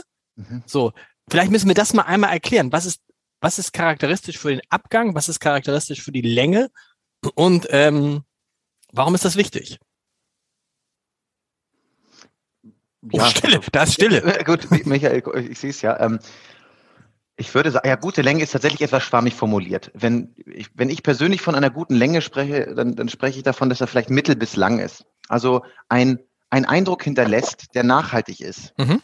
Wenn ich also einen ganz jungen äh, Pinot Grigio trinke, ähm, dann hat er für mich häufig nur einen kurzen Abgang und ist generell in der Aromatik, wenn er etwas dezidierter ist, vielleicht nur ein guter Wein. Wenn ich aber enorm viele Aromen habe, also jetzt wie beim Whispering Angel oder vielleicht auch später beim Cloudy Bay, wenn ich da 10, 15 Dinge aufzählen könnte und auch sage, der bleibt nachhaltig über fünf Sekunden am Gaumen oder vielleicht über acht, dann ist das Gesamtpaket für mich gut. Und wenn das das Ganze noch übersteigt, nämlich wenn man mal einen hervorragenden, ähm, wie letztens bei Michael hatte ich einen Pouliné Montrachet, der bleibt dann bei mir 20, 30 Sekunden hinten am Gaumen und ähm, hinterlässt diese tollen mineralischen, fast schon birnigen Fruchtnoten. Und das ist für mich dann ein hervorragender Wein. Und vielleicht kann man so ein bisschen sich daran langhangeln, an dieser Komplexität. Unterschied Abgang, Länge? Ist das, oder ist das das Gleiche eigentlich? Was ist also, weil Abgang klingt immer so, dann ist er ja wirklich weg und ist nicht das Gleiche wie Länge. Also kann ein Wein einen guten Abgang und eine gute Länge haben? Ja, das Wort ist vielleicht nicht gut, ist vielleicht nicht, ist zu schwammig gewählt, da gebe ich, gebe ich dir recht. Aber ist das gleiche gemeint mit Abgang und Länge? Ich, ich glaube ja, also ich ja. benutze das, ja. ja. ich glaube ja, aber das, das Wort Abgang nutze ich auch nicht. Also das ist, ich glaube, man sagt polnischer Abgang, wenn man einfach durch die Hintertür einfach davonläuft, ja. Aber beim Wein würde ich das Wort Abgang nicht. Äh, aber, aber, hat man das nicht? aber hat man das nicht manchmal, dass man sagt, so im Abgang ist er dann so, also anders genau. als vorher. Sozusagen. Ja, das kann sein. Ja, das ist dann am Ende, dass, dass es dann noch bitter wird. Dann ne? am Ende wird es bitter oder so. Das, das, das ist der Abgang. Ja, wenn ich den Wein beschreibe zum Beispiel, würde ich vielleicht sagen langer Nachhall. Na, das genau. ist aber meint das gleiche wie langer Abgang. Der Nachhall heißt dann quasi, auch wenn ich es getrunken habe, dann noch ausatme, äh, dass da immer noch was da ist, dass ich das Gefühl habe, der Wein hab, den habe ich länger im Gaumen, äh, äh, länger im Mund, obwohl er physisch schon runtergeschluckt ist. Und ja, der Nachhall das, kann dann äh, bitter sein oder trocken oder. Ähm, ja, der Nachhall ist ja eher etwas, was im Atem ist. Ja, äh, der Nachgeschmack ist das, was, was dann sensorisch sich noch verändert. Also Aber die Länge ist, ist Nachgeschmack. Die Länge ist der Nachgeschmack. Ja, die Länge ist auch der Nachgeschmack, aber dann beim Nachgeschmack schmeckst du eben auch was. Beim Nachhall, mhm. Hall ist nur das, ist das, das Gefühl, also der, der Nachhall. Es ist der Nachhall und nicht der Nachgeschmack. Das ist ein und, Unterschied. Das und, heißt. Und ist das, also ist es immer so, dass, dass, äh, dass wir sozusagen sequenziell also unterschiedliche Sachen schmecken? Also am Anfang schmeckt es so, dann schmeckt es so. Also gibt es da Phasen des Schmeckens? Ja, und die Zunge ist ja aufgeteilt in unterschiedliche äh, Bereiche, süß, Salz, äh, süß, salzig, sauer, bitter und Umami. Äh, und deswegen ist natürlich, je nachdem, wo der Wein auf der Zunge ist, schmeckt er dann eben auch unterschiedlich. Das ist richtig. Und die Nase impliziert etwas, was dann der Gaumen vielleicht anders macht. Und dann muss das Hirn das erstmal zusammenbringen, weil es ja eigentlich ganz anders gerochen hat, als es dann schmeckt. Aber ähm, ja. das ist ja dann gleichzeitig eigentlich, ne? Also ich meine, der, der Wein ist ja im ganzen Mund und das, also dass man sagt, also dass er im, im Abgang oder im Nachhalt oder, oder im Nachgeschmack noch irgendwie anders schmeckt, dass eine andere Note kommt. Das ja, naja, aber du hast den, du hast den Wein im Mund, Axel, mhm. und dann äh, schluckst du ihn runter und erst dann spürst du das Tannin. Das spürst du meistens nicht, nicht gleich direkt, sondern du merkst okay. dann erst, okay, der Wein ist weg und jetzt merke ich, jetzt, jetzt zieht sich so zusammen und jetzt wird so, wow, äh, okay. und jetzt zieht sich, jetzt, jetzt, oder, oder die Säure an der Lippe britzelt dann. Du hast den Wein schon runtergeschluckt und du merkst auf einmal, oh, was ist denn hier, hier vibriert irgendwas. Das, das ist, was du erst im Nachgang dann, dann das stimmt. was dann Man, übrig bleibt, nachdem mhm. der Wein weg ist. Man okay. schmeckt den Wein, das stimmt, das finde ich interessant, Axel, ist bei dir auch so, man schmeckt den Wein erst, wenn man ihn getrunken hat, wenn man ihn runtergeschluckt hat. Das man schmeckt ihn nicht, wenn man ihn lange im Mund lässt. Aber das ist, aber, aber das kann ja eigentlich nicht sein, weil, weil das Gefühl hatte ich auch schon ein paar Mal, aber das kann ja eigentlich nicht sein, weil sonst würde der Verkoster gar nicht schmecken, also wenn er ausspuckt. Stimmt. Aber ist Doch, es nicht. Aber das ist ja, nein, es ja. ist ja der, es ist, mein Mund ist ja nach dem Ausspucken auch leer. Er ist leer. Genau, das der, ist der, Punkt. der Wein ist nur nicht in die, der Wein ist nicht, nicht in die eine Richtung gegangen. Er ist in die andere Richtung gegangen, ah, aber ist wurscht. Er war in meinem Mund und wir haben beide das gleiche Gefühl. Das okay, heißt, das, das heißt, vielleicht noch. Aber das ist, aber das ja. ist interessant, Michael. Das heißt, das Geschmackserlebnis ist dasselbe, egal ob es in die eine oder in die andere Richtung geht, oder? Ja, das muss man, das am Anfang fand ich es nicht so. Also am Anfang musste ich es auch erst üben, dass ich mit dem Ausspucken genau das Gleiche, das ist aber nur eine Übungssache. Äh, nur es geht halt nicht, dass du es immer trinkst, weil es ja auch eine Wirkung hat und das ist der Alkohol und der Alkohol benebelt dann die Sinne. Aber wenn ich es am Gaumen habe, beschäftigt es mich in der Zunge genauso wie ob ich es runterschlucke oder ob ich es dann gleich wieder äh, ausspucke, sowohl von der Säure, vom Tannin, ähm, alles genau das Gleiche. Ja. Und spielt es eine Rolle, wie lange man den Wein im Mund hat? Auf jeden Fall, wie, ob er sich überall genau gleichmäßig auch hinsetzt. Ja, deswegen spielt das schon eine Rolle, wie, wie lange ich ihn im Mund habe. Man soll ihn auch nicht zu lange haben, weil er sich natürlich dann auch mit dem eigenen Speichel dann in Verbindung setzt und das Ding dann verschwimmt quasi zumindest auch von der, von der Viskosität. Ja, aber eine gewisse Zeit sollte man es auf jeden Fall im Mund haben. Aber auch da gibt es unterschiedliche äh, äh, äh, sensorische äh, ähm, Vorzüge, wie Leute das machen. Die einen haben es wirklich wahnsinnig lange im Mund und die anderen sind sehr, sehr schnell im Mund und sind, brauchen dafür viel länger mit der Nase. Also wie man halt glaubt, dass man am besten selber diesen Wein dann beurteilen kann. Aber warum das jetzt, jetzt haben wir es jetzt nicht, äh, Axel, jetzt bin ich völlig, warum trinkt man es? Pandoras Box. Nee, aber warum trinkt ja. man es dann überhaupt? Ja, warum trinkt man es? Nee, man, man, ja, man, man, kann, man könnte auch sagen, im Restaurant, machst du das manchmal, dass einer, niemand käme im Restaurant auf die Idee, jetzt hier einen schönen Champagner von LVMH zu bestellen oder was auch immer in Bordeaux und sagt, bringen Sie mir bitte gleich so einen Spucknapf. Wir spucken heute nur. Aber was das Geschmackserlebnis ist, wäre es dasselbe. Gute ja, Frage. also Axel fragt ja die Frage, Axel fragt ja die Frage immer, würdest du es auch trinken, wenn es keinen Alkohol hätte? Und dann sagen die meisten Leute, Sascha hat es auch gesagt, nein. Also, ja. äh, ne? also das Alkohol ist schon so ein, ein, ein, ein Stück weit, dass man ja irgendwas damit erreicht. Ja, und vor allem, wenn ich es, wenn ich Wein beim Essen habe, versuche ich ja ein Stück Wein zu nehmen. Dann, dann muss ich den Wein runterschlucken. Äh, und dann esse ich was dazu. Und wenn ich dann im Mund nichts mehr habe, weil der Wein sofort sich verabschiedet hat, weil der so dünn ist oder so leicht, dann schmecke ich nur noch das Essen. Wenn es aber der Geschmack am, ähm, im Mund noch so präsent ist von diesem Wein und ich esse was dazu und spüre, dass beide Sachen zusammen im Mund irgendwie besser sind als jede einzelne Komponente, dann ist es das perfekte Pairing. Dann passt der Wein sehr gut zu dem Essen. Aber du müsstest nicht runter, aber du müsstest nicht runterschlucken, oder du, du würdest ja erst essen, wenn du geschluckt ich, ich hast. Müsste, ich müsste den Wein nicht runterschlucken, aber das ist ja natürlich auch was Gesellschaftliches, dass ich natürlich im Restaurant nicht sage, äh, äh, äh jetzt äh, ich, ich spuck da die ganze Zeit neben meinem neben meinem Geschäftspartner aber es wär, meinem, aber es meiner gesünder. Frau. Es wäre gesünder. Ja, aber es wäre natürlich auch dekadent, weil wenn ich eine Flasche Wein für 150 Euro, die hat der Winzer gemacht, damit ich sie trinke und nicht damit ich ihm, damit ich ihm das wegspucke. Also der, das wäre schon sehr dekadent. Könnte ich mir überhaupt nicht vorstellen. Und es wäre auch überhaupt nicht gesellschaftlich schön. Nein. Michael, vielleicht äh, kann ich da mal einhaken, weil ich finde, wenn man den Wein trinkt und er läuft einem doch wirklich noch hinten so ein bisschen hinunter, es hat ja auch manchmal einen, ein entwärmender Aspekt wäre jetzt übertrieben, aber wenn ich jetzt einen schönen, schweren Rotwein trinke, ähm, äh, mit der sehr ausgewogen ist, dann habe ich irgendwie noch, es halt quasi sogar noch von innen so ein bisschen nach. Vielleicht ist es sehr emotional formuliert, aber das habe ich tatsächlich äh, auch im Gefühl. Natürlich sind unsere Geschmacksnuancen auf der Zunge, unsere Knospen und wir können das, wir können das alles schmecken, aber manchmal hat doch irgendwie auch, ja. Also und, und, und, also wenn ich nochmal einhaken Impact. darf, das ist, äh, also für mich geht es beim Rotweintrinken auch um die Wirkung des Alkohols. So, ne? Also ja. das ist, ähm, ja, das gehört irgendwie dazu. Deswegen würde ich nicht auf die Idee kommen, den auszuspucken, äh, außer in einer Situation wie dieser hier, wo ich, äh, wo ich einfach vier Flaschen schaffe ich nicht. So, ne? Also. Also es ist natürlich so, auch wenn ich Weine verkoste und irgendwas macht mich total an, dass ich dann auch sage, dass ich trinke jetzt einen Schluck. Mhm. wenn ich sage, oh, das möchte ich jetzt auch nochmal spüren oder wissen, wie es ist, oder es schmeckt mir. Es, Aber die Wahrheit ist, ist, doch, so Michael, du hast uns da verführt. Jetzt hast du uns in diese Weine, Welt der Weine gebracht. Und wir stellen fest, du selber trinkst eigentlich gar nichts. Das stimmt. Das ist wirklich so, ne? Kannst trotzdem hin. Ja, ja. ja ich trinke schon ab und zu Wein, aber. Aber selten, also, oder?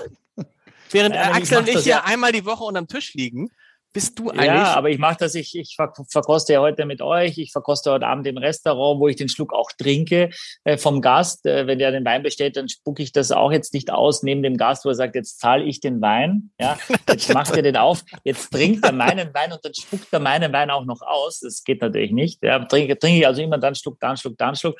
Morgen Dienst, äh, Dienstags verkosten wir immer um 16 Uhr mit, den, mit meinen zwei Sommelier-Kollegen hier äh, Weine, die gerade anstehen. Das heißt, wir verkosten morgen nochmal zwölf Weine. Äh, ich habe äh, heute in der Früh schon einen Winzer hier gehabt zu Besuch. Äh, das heißt, wenn ich jetzt ständig hier alles immer trinken würde, was mir vors Glas kommt, wirklich, dann, dann würde ich, dann hätte ich ganz rote Augen, eine rote Nase und das wäre. Ja, aber das, das Umgekehrte ist ja, Axel, mein mhm. Gefühl ist, du trinkst eigentlich gar nichts. Das stimmt ja. nicht. Also im Podcast trinke ich natürlich, im, im Podcast trinke ich nicht, aber generell trinke ich schon. Also man kann mich schon einladen. Ich mache auch, äh, mache auch gerne mit. Leute, wollen wir jetzt, wollen wir, das ist aber echt, das war total interessant. Wir haben nachher noch eine Frage zu äh, äh Robert Parker. Wollen wir dann jetzt, oh, Trommelwirbel, ja. Axel, den Sauvignon Blanc, Cloudy Bay. Ich muss meinen holen. Ich habe meinen bis, zum, bis zum letzten Moment im Kühlschrank gehabt. Whispering Kostet gleich wie wieder, wieder Garden Spritz 21,90. Ah, alles klar. Heute sind wir schon so ein bisschen, heute ist schon ein bisschen ernsthaft äh, auch hier äh, vom, vom Preissegment. Wir trinken jetzt hier schon ja, Premium. Ja, man, Premium ist gut, ja. Kann man schon. Obwohl es bei euch sehr gemixt ist, ne? Also ihr habt ja auch schon andere Premium-Weine. Große Gewächse, glaube ich, ja. trinkt ihr auch zwischendurch mal, ne? Von bis ah. zu. Wir haben hier schon Weine für über 1000 Euro getrunken, so ist nicht. Ne? Aber die gab es nicht, nicht direkt im Paket. Aber tatsächlich, ich glaube, das Interesse der Menschen an eher höherwertigen Paketen, zumindest was unsere Hörer betrifft, äh, ist tatsächlich da. Also ich glaube, wenn, aber ich kann es auch verstehen, wenn ich jetzt mir denke, man hört uns 60, 70, 80 Minuten zu für einen Wein für fünf Euro, äh, das ist der Aufwand wahnsinnig groß, finde ich. Da kann man schon sagen, nee, ich will was erfahren wirklich über etwas einfach ein bisschen. Und ich glaube auch, dass die Leute mehr Lust haben, wenn wir etwas massiv abfeiern, dann wollen das alle haben. Ne? Das ist irgendwie so, aber es ist eben ja nicht ge, nicht es passiert, aber, es, aber es, passiert halt, es, es, passiert halt manchmal auch nicht. Dass wir es zum Beispiel. oft nicht. Es passiert ab und zu passiert es. Aber das, nee, das sind manchmal, ja, das so. manchmal sind Axel und ich begeistert von dem Aperitif und ich glaube, bei mich, ich glaube, wenn Andere Michi nicht. begeistert, ich glaube, wenn Michi begeistert ist, dann wollen es alle haben, nicht unbedingt. Das ist Cloudy Bay. Das ist mal Cloudy Bay. Also Michael, 65 ja. oder 64 Folgen. Und jetzt ist es ein Schraubverschluss. Immer haben wir das noch nicht. Ja. Ist ein Schraubverschluss. Ist ein Schraubverschluss. Ich, weiß kurz ein, bevor Mick erzählt, äh, was es ist. Warum erzähle ich euch das? Oder warum habe ich das oft, oft gesagt? Weil es auch bei uns nach wie vor ein Wein ist, der viel getrunken wird. Ähm, aber man muss sagen, es steht für ein Synonym für Sauvignon Blancs aus Neuseeland. Das mhm. ist die Benchmark und man hat es diesem Weingut zu verdanken, dass Sauvignon Blancs überhaupt auf den Weinkarten dieser Welt, Sauvignon Blancs aus Neuseeland, auf die Weinkarten dieser Welt gekommen sind. Und dass, dass, dass dieser kleine Ort Marlborough, ja wirklich sehr, sehr klein, mit einem sehr spezifischen Klima auch und sehr geeignet für den, für den Sauvignon Blanc, ähm, dass, äh, dass dieser Ort quasi weltweite Berühmtheit erlangt hat und eine Stilistik entwickelt hat, dass die Weine von dort ziemlich genau gut identifizierbar sind auch für Leute, die nicht ständig diesen Podcast hören und alle Flaschenpakete mitbestellen. Und von daher ist es immer die Referenz, wenn man jetzt sagt, ich habe einen Sauvignon Blanc aus Neuseeland, wird man immer sagen, wo steht der im Vergleich zu Cloudy Bay. Mick, erzähl mal bitte was zu also Cloudy Also nochmal, das, das, ist der, es ist der ja. best, es ist der best, es ist, ist es der beste Sauvignon Blanc aus Neuseeland oder ist es nur der erste? Na, es ist nicht der, was ist der beste? Es ist nicht, äh, ich sage, es ist nicht der beste Sauvignon Blanc aus Neuseeland. Es war nicht das älteste Weingut aus Neuseeland, aber es ist der, der Sauvignon Blanc aus Neuseeland, der als der die größte Internationalität hat, den es also überall gibt auf der Welt. Den gibt es in, in, den USA, den gibt es in Asien, den gibt es in, keine Ahnung was, in Südamerika wirst du diesen Wein überall finden, ähm, weil er natürlich auch das Weingut eine Größe hat, mit dem Konzern im Hintergrund auch Mengen zu haben, um das, das zu liefern. Und das ist, das ist etwas, was seit vielen, vielen Jahren konsequent funktioniert. Also muss da eine gewisse Qualität dahinter sein. Äh, und von daher ob es der beste ist, das werden wir gleich jetzt sagen. Das werdet ihr gleich sagen. Es gibt viel teure Sauvignon Blancs aus, aus, aus Marlborough, ja. Es gibt auch viel, viel günstigere und der eine schmeckt so gut und du hast jetzt gerade, wir haben gerade diesen, diesen anderen Sauvignon Blanc hier, Te, Te Mahuna, Mahuna probiert, ne. Vielleicht schmeckt der deiner Frau viel besser als der hier. So what? Aber du solltest einmal Cloudy Bay probiert haben, dass du mitreden kannst und sagen kannst, okay, jetzt habe ich eine Idee, ähm, wie, wie der so schmeckt. Cloudy Bay, Mick, warum nicht Sunny Bay? Also äh, man will ja eigentlich positiv behaftete Ausdrücke finden und nicht, äh, nicht, äh, nicht eine wolkige Bucht haben. Ja, also Cloudy Bay, da haben wir quasi ein, ein Ort und eine Bucht genommen und, und die hat David Honen, der Wein oder der, der, der, der, ja, der Gründer des Weinguts verwendet. Also das im Endeffekt die Bucht nördlich von, von Marlborough. Also wenn ihr euch Neuseeland vorstellt, ähm, viel südlicher geht's ja kaum. Wenn wir noch weiter runtergehen, Central Otago ist tatsächlich das südlichste Weinanbaugebiet der Welt. Und etwas weiter drüben, also immer noch auf der Südinsel Neuseelands, liegt im Norden dieser Insel quasi Marlborough. Und das ist der, der Part, der quasi an den nördlichen, an die nördliche Insel schon, schon ranguckt. Also ich will nicht sagen, du kannst rüber gucken, äh, das wäre übertrieben, aber er befindet sich eben am nördlichsten Zipfel Dort ziehen diverse Winde, ziemlich starke Winde durch. Und was Michael eben schon sagte, wir haben da bestimmte klimatische Bedingungen, äh, die eben auch viel Nebel erzeugen und viel Wolken. Und das war damals vor ein paar Jahrhunderten schon der, der Namensgeber für diese Bucht, Cloudy Bay. Und nach diesem Ort hat David Honen das, diesen Wein benannt, weil eben auch diese, diese Weinreben nahe dieser Bucht stehen, nämlich im Wairau äh, Valley. Das ist dann quasi das angrenzende Gebiet zu Cloudy Bay. Und so kam eben ähm, der Namensbegriff. Das heißt, die, die Bucht gibt es wirklich, diese. Die Bucht gibt es wirklich, Cloudy Bay, okay. ja. Mhm. Und ist ist der Wein ja. da dort günstiger eigentlich als hier, weil er, wenn man ihn dort vom Hof kauft? Ich war schon in Neuseeland, äh, aber nicht bei diesem Weingut, weil ich damals noch nicht für den Konzern gearbeitet habe. Michael, du warst, glaube ich, vor Ort. Kannst du dazu was sagen? Ähm, kann ich, kann ich ehrlicherweise nichts sagen. Weiß ich nicht, aber so wahnsinnig viel günstiger ist es auf keinen Fall äh, okay. auf, auf, dem Weingut. Das Weingut wirkt übrigens ziemlich klein. Also wenn du dort mal bist und ich war dort, denkst du auch so, auch Mensch, so ein kleines, süßes Weingut. Äh, und wenn du dann siehst, wo es, wo es die Wein übergibt, denkst du, oh, krass, wo haben die das da alles her? Ne? Also das ist schon, und Marlborough sowieso ist sehr, also äh, äh, Blenheim ist der, die Hauptstadt da quasi von, von Marlborough, von dieser Weinregion. Wir haben am Campingplatz gewohnt, das ist alles ziemlich, ziemlich klein. Also das ist so bekannt, aber es ist wirklich nicht, nicht sehr groß, aber da sind viele Weinberge dahinter quasi hinter diesen äh, Wein. Neuseeland ist ja eh relativ klein, ne? Neuseeland ist, finde ich, extrem groß. Also hier ist total verschätzt. Wir, soll, wir sind in Auckland gestartet und sind nach ganz in den Süden Martinborough, das ist quasi gegenüberliegend von Marlborough, äh, und haben gedacht, naja, da fahren wir ein paar Stunden hin auf der Landkarte. Aber wenn du jetzt die Landkarte siehst von Neuseeland, quasi neben Australien ist es sehr, sehr klein, aber Du fliegst ja allein von Australien nach Neuseeland nochmal drei Stunden, weil es doch relativ weit weg ist. Äh, und dann ist irgendwie fünf Kilometer nach Auckland ist die Autobahn vorbei. Also ist nichts wie German Autobahn, einmal quer durch, sondern da, da bist du dann auf einmal, wir hatten so ein relativ hohes Wohnmobil, es war sehr windig und ich musste immer gegen den Wind lenken und so weiter. Also es ist, das, es ist schon relativ groß und es ist auch die südliche Insel hat ja alles bis Gletscher und die alles, ja, Sounds ja. da, die ganzen, also muss ich sagen, aber ein, eins, das schönste Land, das ich jemals bereist habe. Muss ja, ich wirklich sagen. Ja, ja, ging mir ja. auch so, weil du du hast so, du kannst eine Weltreise machen oder du kannst einmal durch Neuseeland fahren. Du hast, glaube ich, auf Neuseeland alles, was es auf der Welt so gibt. Und das mit den Gletschern, du bist ja an einem Tag noch am Strand, herrlich blaues mhm. Wasser und so. Und am nächsten Tag bist du auf dem Gletscher und denkst, gibt's doch gar nicht. Aber es ist einfach nur was ich 100 Kilometer entfernt.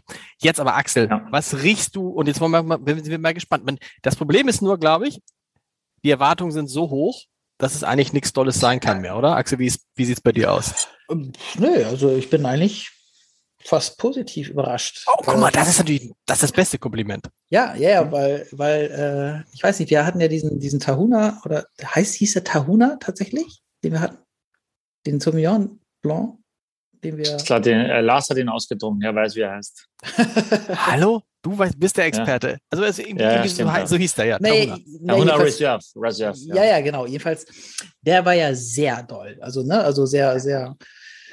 Genau, also hat auf jeden Fall sehr intensiv gerochen, war dann äh, im Geschmack gar nicht, also, aber war, war schon opulent. Und der hier ist so ein bisschen dagegen fast etwas zurückgenommener, finde ich, im Geschmack. Und ich finde, dass er irgendwie gelb riecht und irgendwie grün, grünlich schmeckt. So. Und das äh, finde ich irgendwie überraschend Gelb, und Axel, wenn ich fragen darf, gelb, was ist für dich gelb? tja.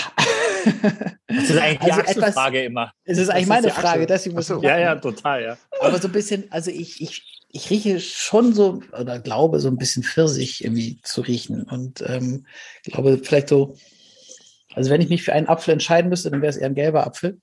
Mhm. Und habe das so ein bisschen in der Nase und finde aber, dass er so ein bisschen, ja, ich weiß nicht, so ein bisschen grasig oder. Ja, aber du hast recht, er ist, er ist- ist, er ist viel dezenter als andere, so viel dezenter als andere Sauvignon Blancs, ne? Das ist natürlich, äh, Jetzt meine Frage an dich, Lars, was meinst du mit dezent? Also- ja, also, es ist nicht anderes. Sauvignon Blancs sind ja so parfümiert. Weißt du, riechen Mhm. wie so ein, als ob du irgendwie, und das ist bei dem ja, ich finde, er riecht schon wie ein Sauvignon Blanc. Aber nicht so, weißt du, die springen ja sonst, sonst springen sie dir doch entgegen und sagen, hallo, ich bin ein Sauvignon Blanc. Weißt du, du denkst, aber wer hat da irgendwie was, irgendwas reingeschmissen? Das ist bei dem ja jetzt nicht so. Okay. Ja, Oder? Interessant, wie die Wahrnehmung ist. Also, wenn ich den Wein beschreibe oder auch mit Gastronomen verkoste zum Beispiel, dann ist eigentlich genau das, wo wir immer sagen, wow, der springt mir so ins, in, in, die Nase. Jetzt weiß ich nicht, was ihr in der Vergangenheit alles so verkostet habt, aber ich finde es ein viel aromatischer, finde ich, kann eine Nase nicht sein. Das, das ist meine Wahrnehmung. Okay. Ähm, aber ich verstehe auch vielleicht das, was sie mit de- dezent meint, weil es eben nicht überladend ist, sondern sehr frisch und vielleicht auch wieder hier ein bisschen ähm, mineralisch und ja, bisschen Salzigkeit, grüner Apfel, aber da habt ihr ja schon viele Aromen genannt, die genau hier drin vorkommen. Ähm, weißer Pfirsich, Passionsfrucht, vielleicht ein bisschen, ähm, ja, vielleicht so ein bisschen Limettenabrieb und das ist, kommt vielleicht in diese dezente Säurerichtung. Aber findest du auch, dass er, dass er anders riecht, als er schmeckt, oder äh, kannst du damit nicht so viel anfangen? Mhm. Mhm. Also ich finde, in der Nase ist ja was, genau was ich eben sagte, ich habe da total weißen Pfirsich, Limettenabrieb, so ein bisschen Zitronigkeit, Passionsfrucht. Am Gaumen, finde ich, hat er schon irgendwie einen netten Schmelz und da kommt für mich eher diese, diese salzige, schöne, geradlinige Säurestruktur durch. Mm, Ich finde es ein sehr sauberer, vielleicht ist das auch, was dezent ganz gut auch trifft, ein sehr sauberer ähm, Sauvignon Blanc. Ja, hast du das nicht auch bei anderen Sauvignon Blancs, sagen wir mal, bei nicht so guten, günstigeren, dass du denkst, wenn du es riechst, dass du denkst, ich könnte auch eine Flasche Parfum aufgemacht haben? Also irgendwie so, und dann, dann schmeckt, und das, ich finde, das nimmt am den ganzen, und hier ist es ja nicht so. Das ist dieses Aufdringliche. Michael hat noch gar nichts gesagt. Ich bin ein bisschen irritiert, Michael, weil wir reden uns hier um Kopf und Ah. Kragen und du denkst so, Jungs, jetzt sage ich euch mal, wie es wirklich ist. Nein, nein, nein, es ist ja euer erster Sauvignon Blanc, Cloudy Bay. Deswegen äh, gibt es übrigens auch einen Chardonnay und einen Pinot Noir. Aber wenn man über Cloudy Bay spricht, meint man eigentlich in der Regel immer Blanc, es, sagt, es sei denn, man sagt was dazu. Ähm, und es gibt auch noch einen drüber hinaus, äh, äh, Tecoco, einen, ist das Single Vineyard Mick oder ist das äh, einfach nur eine, Ja, es sind, also, es sind deutlich weniger Plots. Also, so, ein- so ein Cloudy Bay, den wir jetzt hier trinken, der kann schon mal aus 80 bis 90 verschiedenen Plots ähm, küvitiert sein. Was Ähm, sind bei- Plots, also verschiedene Lagen, Weinberge? Gen genau, also Ja, es okay. sind äh, verschiedene ja, Mikroparzellen. Also Mhm. es gibt dann Weingüter, die, die teilen wirklich sogar noch äh, gefühlt noch den, den, die Rebreihe voneinander.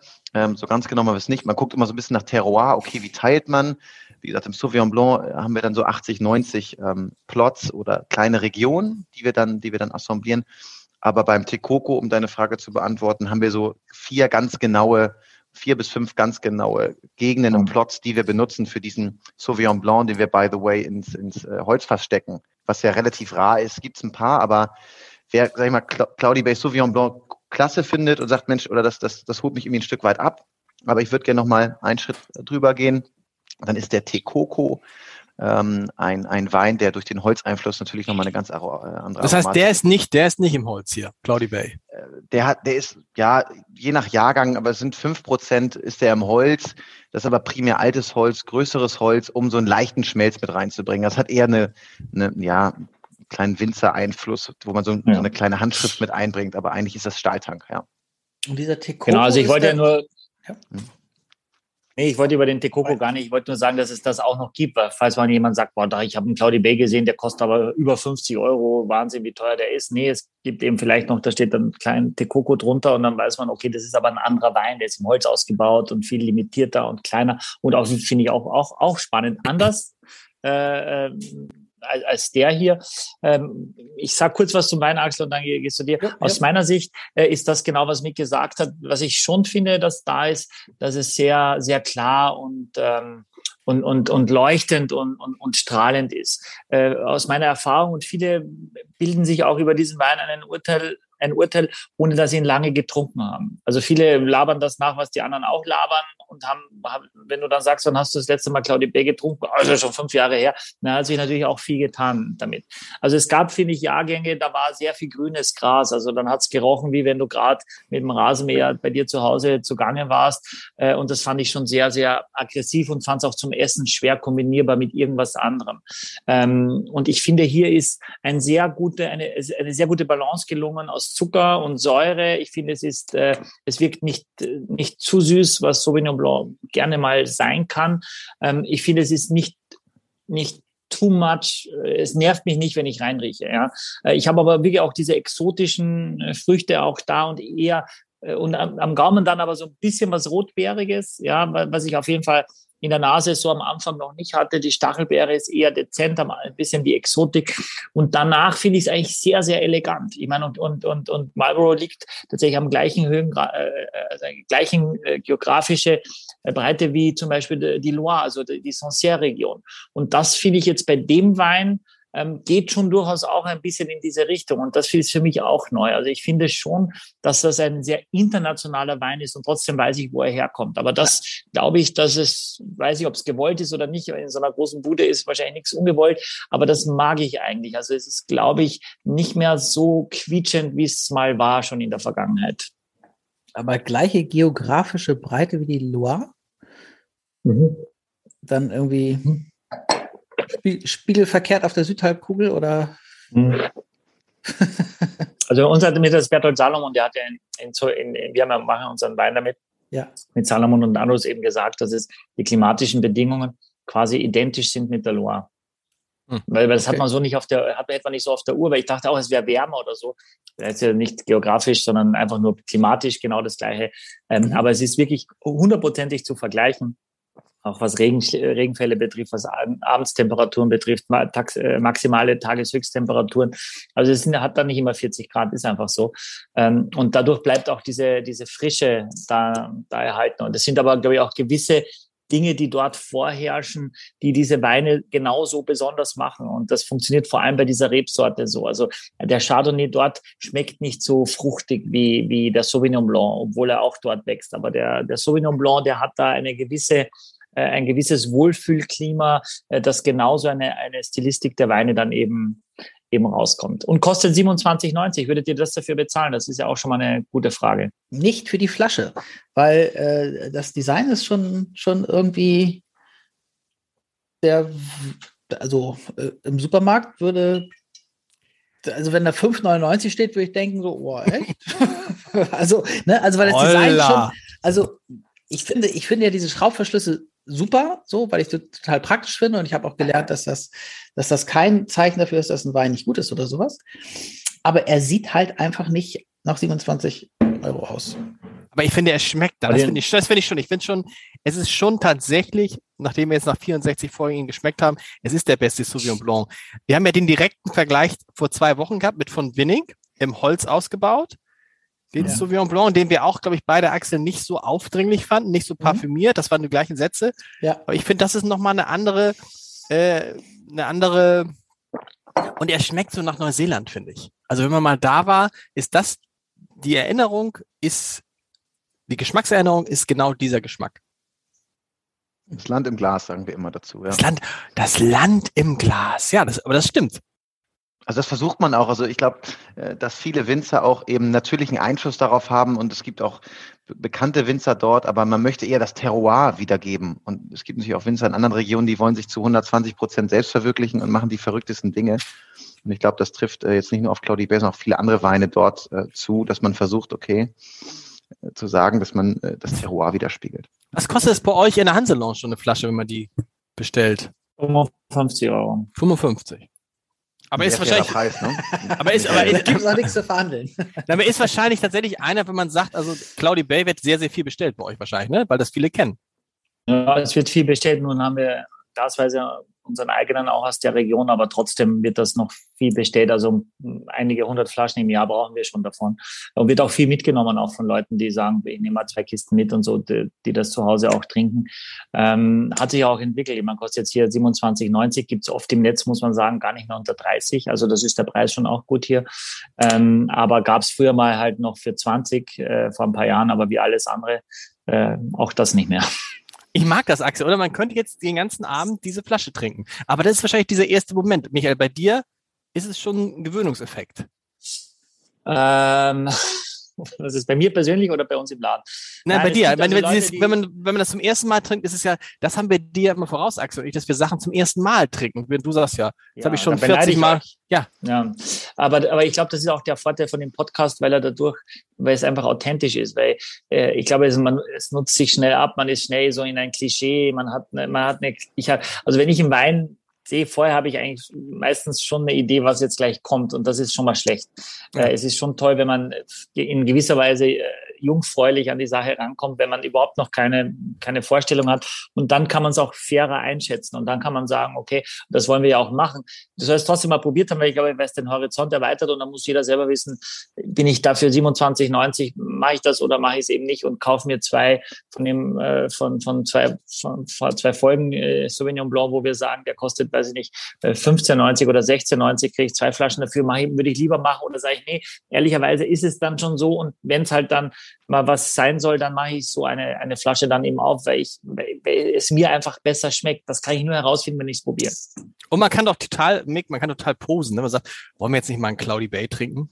Das ist ja so, weil das so ein Ding ist, was jeder schon mal irgendwie, was viele schon mal gehört haben, ohne es getrunken zu haben, wie Michael gerade zu Recht sagt.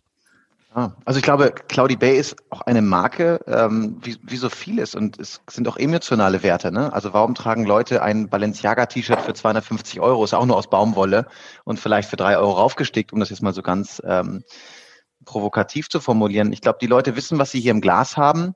Ähm, sicherlich ist auch ein bisschen, bisschen Pose dabei. Seltenerweise haben wir auch mal ein paar Magnumflaschen da. Das ist natürlich auch mal ganz interessant, sowas zu trinken. Ja, ich glaube, wie Michael das sagt, ähm, es gibt auch viele andere Sauvignon Blancs und es gibt auch den Hanse Lounge, die Hanse Lounge Cuvée. Oh. Ähm, so, ähm, darf man nicht mehr so oft sagen. Okay. Nee, gibt es, gibt es eigentlich noch, gibt es noch andere Clubs in Hamburg? Nein, glaube ich nicht mehr. Ne? Die sind alle, die sind alle jetzt. Wenn wir noch ein paar aufzählen. ja. alle wo, geht denn, wo, geht denn, wo geht denn eigentlich die Geschäftsführung der Funke Mediengruppe hin? Das ist eine gute Frage. Aber wir müssen jetzt zum Rotwein kommen. Michael, du bist heute so ernst, Michael. Bist du? Bist, bist nein, nein, ich bin gar nicht ernst. Ich bin, äh, ich bin äh, frohlockend, weil ich jetzt auch weiß, was gleich noch kommt. Das wird euch jetzt richtig die Schuhe ausziehen. nein, wie? Aber ja. ich fand, ich muss ja sagen, ich, Leute, ganz ehrlich, Axel, Schuhe ich aus. fand diese drei Weine auch in ihrer Unterschiedlichkeit, das hat mir schon große Freude gemacht gerade. Das ist irgendwie, das ist gut gewesen bisher. Und jetzt, jetzt jetzt noch besser mit dem Rotwein? Ich, ich glaube ja. Ich glaube ja. Krass, ein Syrah. Ich glaube wirklich ja. Ein ja. Syrah hast du gesagt? Mick ja. hat schon eingeschenkt. Das ist natürlich. Also ihr müsst auf jeden Fall das einmal auch kurz vinieren, das Glas, weil Sauvignon Blanc doch am Ende, auch wenn wir sagen, es war eleganter oder so, ist trotzdem sehr, sehr aromatisch, die Rebsorte. Und jetzt haben wir einen äh, Shiraz äh, aus Australien. Ah, Shiraz, okay. Äh, genau, äh, vom Margaret River. Mick wird uns gleich erzählen, wo es herkommt. Cape Mentel heißt das Ganze und hat auch einen Schraubverschluss. Äh, und ich erzähle euch nicht, was die Flasche kostet, sondern ihr probiert erstmal oder ihr schenkt. Ja, aber ein. weißt du mit der Flasche, was sie äh, kostet, das ist ja, wir sind ja nicht doof, Axel und ich. Wir sehen den Schraubverschluss. Und wir sehen den Rotwein. Und wir wissen, der Cloudy Bay kostet fast, fast 30 Euro. So. Wir wissen nicht, was das Paket kostet, aber es wird ja nicht weit über 60 Euro kosten. Oder doch diesmal? Auch diesmal. Okay, okay, dann. Aber, aber kann es sein, dass dieser Wein nicht der teuerste ist, den wir jetzt trinken? Kann nicht sein, nein. Ist es der teuerste? Ja, ja. Er ist noch mal teurer als der, als der Cloudy Bay. ja Er kostet richtig, über ja. 30 Euro. Nein, nicht über 30, aber 30. Das hätte ich nicht. Wie? Du machst eine Folge mit Cloudy Bay und da ist Cloudy Bay nicht der Superstar? Völlig richtig. Aber ihr werdet gleich in der Geschichte erfahren, warum es Ähnlichkeiten gibt, warum es vielleicht beide Superstars sind. Und wir haben noch zehn Minuten, das ist geil, wir müssen ein bisschen überziehen heute, glaube ich, ein bisschen. äh, äh, Aber erzähl, Mick, was ist jetzt, also die Geschichte, die Geschichte ist jetzt, also der Preis ist besser als der Cloudy Bay und die Geschichte ist noch besser als Whispering Angels? Besser. ähm, ja, noch besser. Also wir haben nur gute Geschichten auf Lager bei FVMH. Das ist quasi unser Zweitjob, Geschichten zu schreiben. Ähm, aber die stimmen ja auch, das ist das Schöne daran. Ja, die stimmen. Auf jeden Fall auch mit den Engeln, glaube ich. Das, Genau, ja. Also Kapelle. ich kann hinfahren. Ich war, ich war der ja, Kapelle, einer von zwei. Hallo, die sind, sind Kapelle. wirklich da. So, ja, ja, Ähm, ja. Michelangelo. genau. Also vielleicht nur mal ein, zwei Sätze zu Australien. Das finde ich schon interessant, dass Australien ein verdammt großes Land oder ein Kontinent ist. Und man immer denkt, ach ja, nee, ich habe schon mal einen Shiraz aus Australien getrunken, das ist nicht so meins. Das ist so, als wenn man sagt, nee, Weißwein aus Europa, das holt mich nicht so ab. Also man darf da, glaube ich, nicht so verallgemeinern. Wenn man sich überlegt, dass es von Perth nach Brisbane so weit ist wie von ähm, Madrid nach Moskau, dann ist das schon verdammt weit. Also das mal von der Breite des Landes, ähm, was für klimatische Unterschiede man haben kann. Und ich sage das deswegen, weil wir mit Cape Mentel einen Wein haben, der aus Margaret River kommt. Und Margaret River liegt eben, ich nenne das jetzt mal süd südwestlich, ganz unten links ähm, auf der Map. Und zwar drei Stunden noch von Perth entfernt, fast, glaube ich, mit dem Auto müssten es ungefähr sein. Also viel weiter in der Einöde kann man dort unten nicht sein. Wollte ich gerade sagen, viel einsamer geht's nicht, ne, oder? Genau, genau. Das, es, da wurden schon in den 60er, 70er mal ein paar Weine angebaut. Es war eins der meistverkaufte trockene Weißwein, hieß White Burgundy, ähm, in der Nähe von Perth, so verdammt warm noch. Und man ist noch weiter runtergegangen Richtung Margaret River. So heißt nicht nur die Region, sondern auch die Stadt und auch der Fluss. Und dort hat man eben ganz andere klimatische Bedingungen wie im Rest Australien. Vielleicht Limestone Coast, das kommt dem Ganzen noch näher, wenn sich, wer sich so ein bisschen mit Australien auskennt. Sonst ist der Rest aber alles, was so über, über Perth oder Brisbane ist, dann wird es einfach zu heiß für den Weinanbau. Da ist man da schon über 23, 24 Grad Durchschnittstemperatur und das ist zu warm. Und in Margaret River ist man eben etwas kühler, jetzt nicht so wie, wie vielleicht bei Cloudy Bay, aber ähnlich. Und dort hat David Honen, den haben wir eben schon gehört, als ich Cloudy Bay erwähnte, das war sein erstes Weingut, das er in den 70er Jahren äh, gegründet hat. Sein Vater, der hat dort, eigentlich hatte er eine Rinderfarm und hat aber gedacht, Mensch, läuft das nicht ganz so gut. Und der Sohn hat, ähm, David Hohn, hat in Kalifornien Weinbau studiert. Und dann hat er eben angefangen, dort auf, als einer der ersten, wie auch in Neuseeland, ähm, Cabernet Sauvignon zu pflanzen. In 71 auch schon Shiraz. Und es ist eben eine besondere Region. Vom Boden her, von, vom Klima her. Deswegen finde ich, haben wir hier so einen Shiraz, der eben ähm, nicht so ganz die Schwere aus dem Barossa Valley hat, aber eben auch trotzdem äh, eine leichte Würze, wie vielleicht aus der Rhone, wo ja die Traube ursprünglich herkommt. Ähm, ja, also ein sehr spannendes Projekt und eben ein Pion Pionierarbeit, würde ich mal sagen. Das heißt, wir reden der gleiche, der, der Mensch, der, der Winzer, der Cloudy Bay gemacht hat, hat auch diesen Wein gemacht. Genau, genau. Also Krass. der, der David hat ähm, in den 70ern das gemacht. Vielleicht ganz interessant, ähm, dass in den zwei, in 82 oder 83 gab es ähm, gab's eine Trophäe für den Cabernet Sauvignon, den er als Flaggschiff des Hauses eigentlich gemacht hat. Und das Jimmy Watson Trophy, der hat auch mal Penfolds Grange, hat glaube ich auch schon da ein paar abgeräumt in Australien. Und dieser Wein hat ihn ursprünglich auf die Weinkarte gebracht.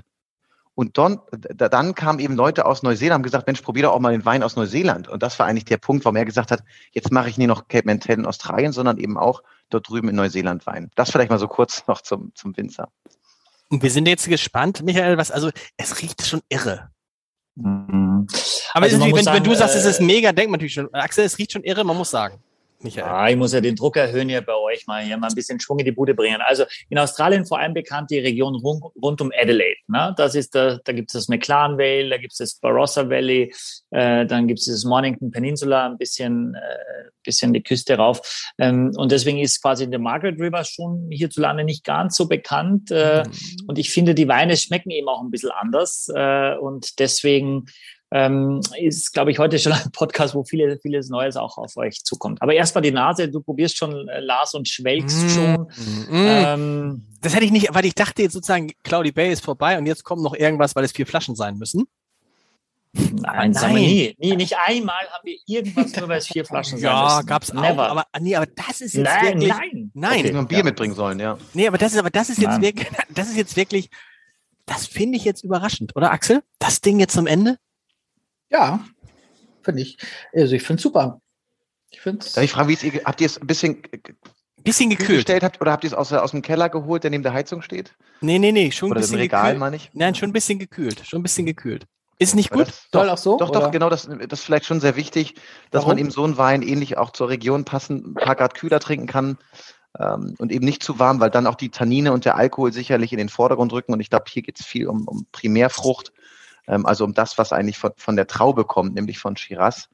Und die steht ja nun mal mit einem Drittel der, der Rebflächen, die in Australien sind, ist Shiraz. Das ist also schon eine, eine Rebsorte, die fürs Land steht. Deswegen.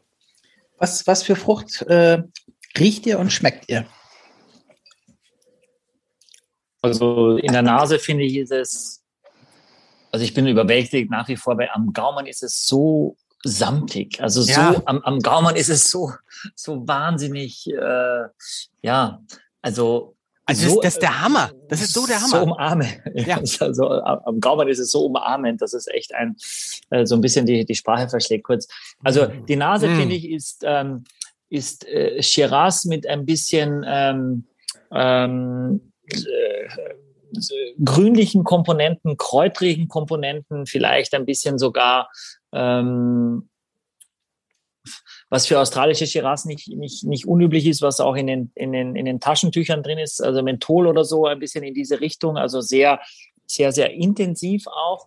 Ähm, und dann hast du es am Gaumen, wie gesagt, als erstes Frucht- dieses Frucht- Mund, Aber Frucht? ja, die, die, ja, die Frucht schon, das ist aber eher so, würde ich sagen, das sind so, ist so wirklich so, ein- so ein Beerenkompott, teilweise auch helle Beeren, die ich rieche, gar nicht so dieses ganz dunkle, sondern eher ein bisschen hellere, vielleicht ein bisschen Himbeere auch, ein bisschen Pfeffer vielleicht. Äh, das, was der grüne Veltliner nicht hatte, hat der jetzt diesen Pfeffer. Kirsche? Habt ihr Kirsche? Kirsche habe ich, aber alles eher so, ähm, also nicht so vanillig süß. Also nicht, nicht, nicht vanillig süß, sondern eher, eher herb von der Nase auch. Ja? Lars? Ich finde, er hat eine unfassbare Länge. Hm. Jetzt haben wir es, ja. Nee, aber aber ernsthaft, ich, der Geschmack geht ja gar nicht mehr weg. Oder? Mick nickt, der geht ja gar nicht mehr weg, der Geschmack. Ja, das ist schon wirklich, also in meinen Augen hat er einen langen bis sehr langen Abgang jetzt. um das mal aufzugreifen. Aber das ist, das ist, also, oh. Bisschen, hast du ein bisschen, hast du auch so, so, eine- so, so dieses, dieses, dieses äh, Caipirinha-Feeling, sag ich beinahe so am Ende, diese Mischung aus süß und sauer und salzig, das so lange bleibt, das ist bei mir so. Hm. Es kommt so ein bisschen Karamell sogar in den, in den Mund, dann, wenn der Wein runtergeschluckt ist, finde ich. So eine leichte, so eine, so ein bisschen schwarzes bisschen, Karamell. Ich Also so ein bisschen eine, Zeder und Holz habe ich auch hinten. Also es hat schon was, was Zedriges. Rauchig wäre vielleicht übertrieben, aber so ein, so ein leichter Rauch. Hm, Ich finde auch vorweg, also Michael, ich glaube, ich stimme dir zu 100 Prozent zu. Ich habe noch so ein bisschen, was bisschen Zimtiges irgendwie, so ein bisschen Ja. gewürzig und auf der Flasche, da seht ihr auch diese Mari-Bäume, die stehen quasi für, ja, es ist ein bekannter australischer Baum, so eine Eukalyptusart. Und die Eukalyptusbäume stehen dort auch überall. Und ich glaube auch, dass dieser, diese Mari-Bäume und diese ganze Biodiversität auch Einfluss auf Weinreben hat. Ich bin jetzt kein Önologe, aber ich habe genau, was Michael beschrieben hat oder ihr vielleicht auch, schmeckt. Ähm, dieses doch ein bisschen mentholige, kräutrige, also es hat eine tolle Balance zwischen Frucht und, und Kräutrigkeit. Und dadurch, glaube ich, bleibt er eben auch so lange ähm, am Gaumen. Und Land im Glas, oder? Mhm. Region im Glas vielleicht eher in dem Fall, aber es ist ein Geschmack, Michael, tatsächlich, das gibt's doch gar nicht, wie, man, wie wir ihn so auch noch nicht hatten. Aber Echt? Kräutrigkeit. Kräutrigkeit, dann Mm. Menthol und Mm. Ja, Eukalyptus, ja gut. Das Eukalyptus ist eigentlich, würde man eher sagen, Eukalyptus ist eher das, was ich auch gesucht habe als Menthol. Menthol hört sich wirklich medizinisch an, aber Eukalyptus ist eher so dieses, dieses grünliche, sehr intensive, hast du oft bei australischen Shiraz auch, dass du, du hast Eukalyptus auch hast, das, mm, ja, mm, dann ein bisschen dieses ganz saftig, fruchtige über, überzieht und dadurch wird's, finde ich, auch mm, ja, spannender für mich auch zu riechen schon, wenn, als, als wenn es nur riecht wie so ein Weingummi. Ne? Also das ist dieses, Vielleicht auch so ein bisschen das Terroir, also wenn du, das ist ja sehr steinig und sehr eisenhaltig. Und ich glaube, manchmal kann man es auch so ein bisschen als, als, ja, Eisennoten beschreiben. Das hört sich jetzt auch nicht ganz so mhm. optimal an, aber es hat was, finde ich, auch was Eisenhaltiges, dieser Wein. Und dieses Umarmende, Michi, was du gesagt hast, was, was meinst du damit? Das ist für mich nur, das ist im Mund. Also sobald ich es in den Mund nehme, denke ich mir, wenn ich es im Mund habe, schon so, Gott, wie, also ja, ob dich jemand in, in den Arm nimmt. So, mhm. also äh, umarmt, ne? Nicht, äh, und das finde ich ist so, Aber so ist das, weich, ist, sanft. Ist das haptisch sozusagen? Also ist das ja auch, auch Mundgefühl auch haptisch, oder ist aber das auch ich der spüre, Geschmack? ne, Na, am ersten ist es im Gaumen, weil ich merke, dass das Tannin eher dann zurückhaltend ist. Also das hätte ich ja sofort im Mund auch, wo ich gleich merken würde, so, uh, das fängt schon an zu ziehen, noch bevor ich es überhaupt runterschluck. Ähm, und das ist schon, finde ich, wirkt diese, ich meine, der Wein ist auch, ist auch kein leichter Wein, das hat relativ viel Alkohol. Alkohol ist auch Geschmacksträger, ja. Äh, und das ist etwas, was du dann schon auch merkst, es stört mich aber nicht. Also auch wenn ich ihn, wenn ich ihn am, am Ende kommt es mir nicht alkoholisch vor. Es kommt mir nicht bitter vor. Es ist aber, aber einfach da und der Alkohol gibt einfach sehr viel, macht, sorgt eben auch für den Ausdruck bei diesem Wein. Aber es wird nie, es ist so viel Frucht dann auch da, dass es nie ähm, eben dann in dieses Bittere abdriftet. Und das, wenn, wenn du es, wenn es dir gelingt, dass du den bei irgendwo äh, 14 Grad, 15 Grad ins Glas kriegst, also viel wärmer. Ich glaube, wenn du den bei 19 Grad einschenkst, ist schon auch schwierig. Dann verliert er den Charme und diese Frische, was Mick auch meinte, äh, schon ein bisschen. Und deswegen ist in dieser Temperatur das jetzt gerade finde ich schon echt, echt stark. Und man muss sich von dem Schraubverschluss, wenn man das als, als, als Indikator nimmt, da sind wir einfach noch ein bisschen zurückgeblieben hier in, in Europa, aber da lachen uns die Australier aus, weil das, die haben also Weine für 600 Euro im Schraubverschluss und für 800 Euro. Ach, äh, echt, ja, ja. Und von daher sind wir da, ähm, es ist der beste Verschluss, äh, zumindest wenn du eine Flasche kaufst, kann die nicht Kork haben, wenn, wenn das dicht ist. Das und jede Flasche schmeckt, äh, jede Flasche schmeckt gleich. Äh, es gibt keine Unterschiede und, äh, und das ist schon, Sie, da gibt Sie, es äh, eine Philosophie und, und fertig. Aber in der Regel brauchst du auch weniger Schwefel, wenn du einen, einen Schraubverschluss hast. Äh, sieht das, sehen eigentlich auch alle Flaschen gleich aus? Ist das eigentlich immer so bei Wein? Also ich meine, Verpackung, ja, ich meine, wenn man jetzt, was weiß ich, Verpackung äh, von, von Produkten dran denkt, dann sehen die halt in verschiedenen Ländern unterschiedlich aus, weil die Marktforschung sagt, da muss halt mehr Gelb rein in England oder whatever. Ist das so, dass die Etiketten mal gleich sind auf der Welt?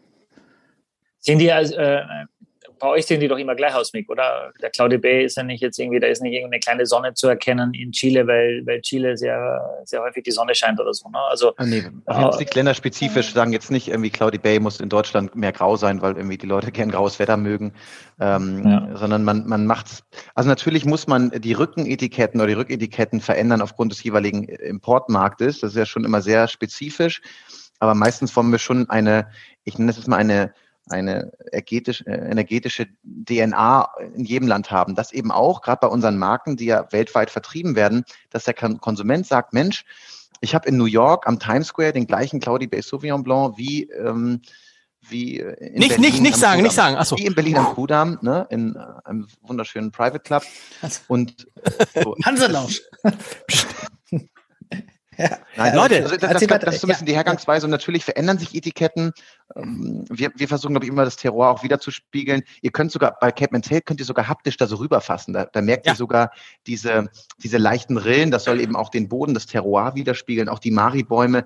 Also wir versuchen das schon etwas emotional aufzuladen, aber ich finde, das gelingt auch und das ist auch das Schöne an einem Wein. Sonst könnten wir auch irgendwie alle nur noch weiße Glasflaschen verkaufen. Hier finde ich übrigens, äh, aber Entschuldigung, aber, äh, aber hier finde ich übrigens dieses, dass dieses Understatement sozusagen total gelingt. Also, also den, für den Wein würde ich, glaube ich, viel Geld ausgeben.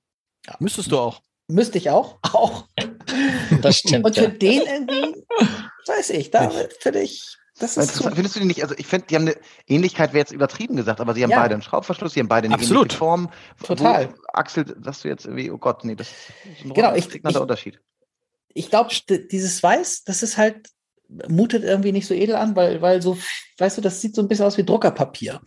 Irgendwie. Ähm, und das ist schon so ein bisschen, ja, ich weiß nicht, strukturiert oder so. Ich, ja. so, so ein Gefühlsding. Ich kann es auch nicht so genau auflösen.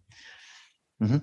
Ich wollte nur sagen, wenn ich was Böses über die anderen Wein gesagt habe, dann sage ich jetzt was Gutes. Wir können, wir können alles, äh, alles über, über jeden Alles Wein rausschneiden. Sagen. Aber das, Ja, aber dann, nee, nee, auf gar keinen Fall. Aber das Paket, äh, was kostet das Paket jetzt? Alle das ist Werbung, das ist Werbung, das ist Werbung. Nein, das ist doch, doch das ist Werbung. Werbung. Das ist Natürlich ist es Werbung. Okay. Seine okay. müssen wir jetzt sagen, Produktinformation. Es folgt eine Produktinformation mit Michael Kuteye. Dessen Name ganz anders lautet. Ja, die vier Flaschen nämlich kosten Kut zusammen. ja, ja, genau. Die vier Flaschen kosten zusammen bei unserem jetzt sage ich die Werbung auch, nur weil du geklopft hast. Äh, bei Silkes Weinkeller kosten diese vier Flaschen versandkostenfrei 99 Euro. Bam.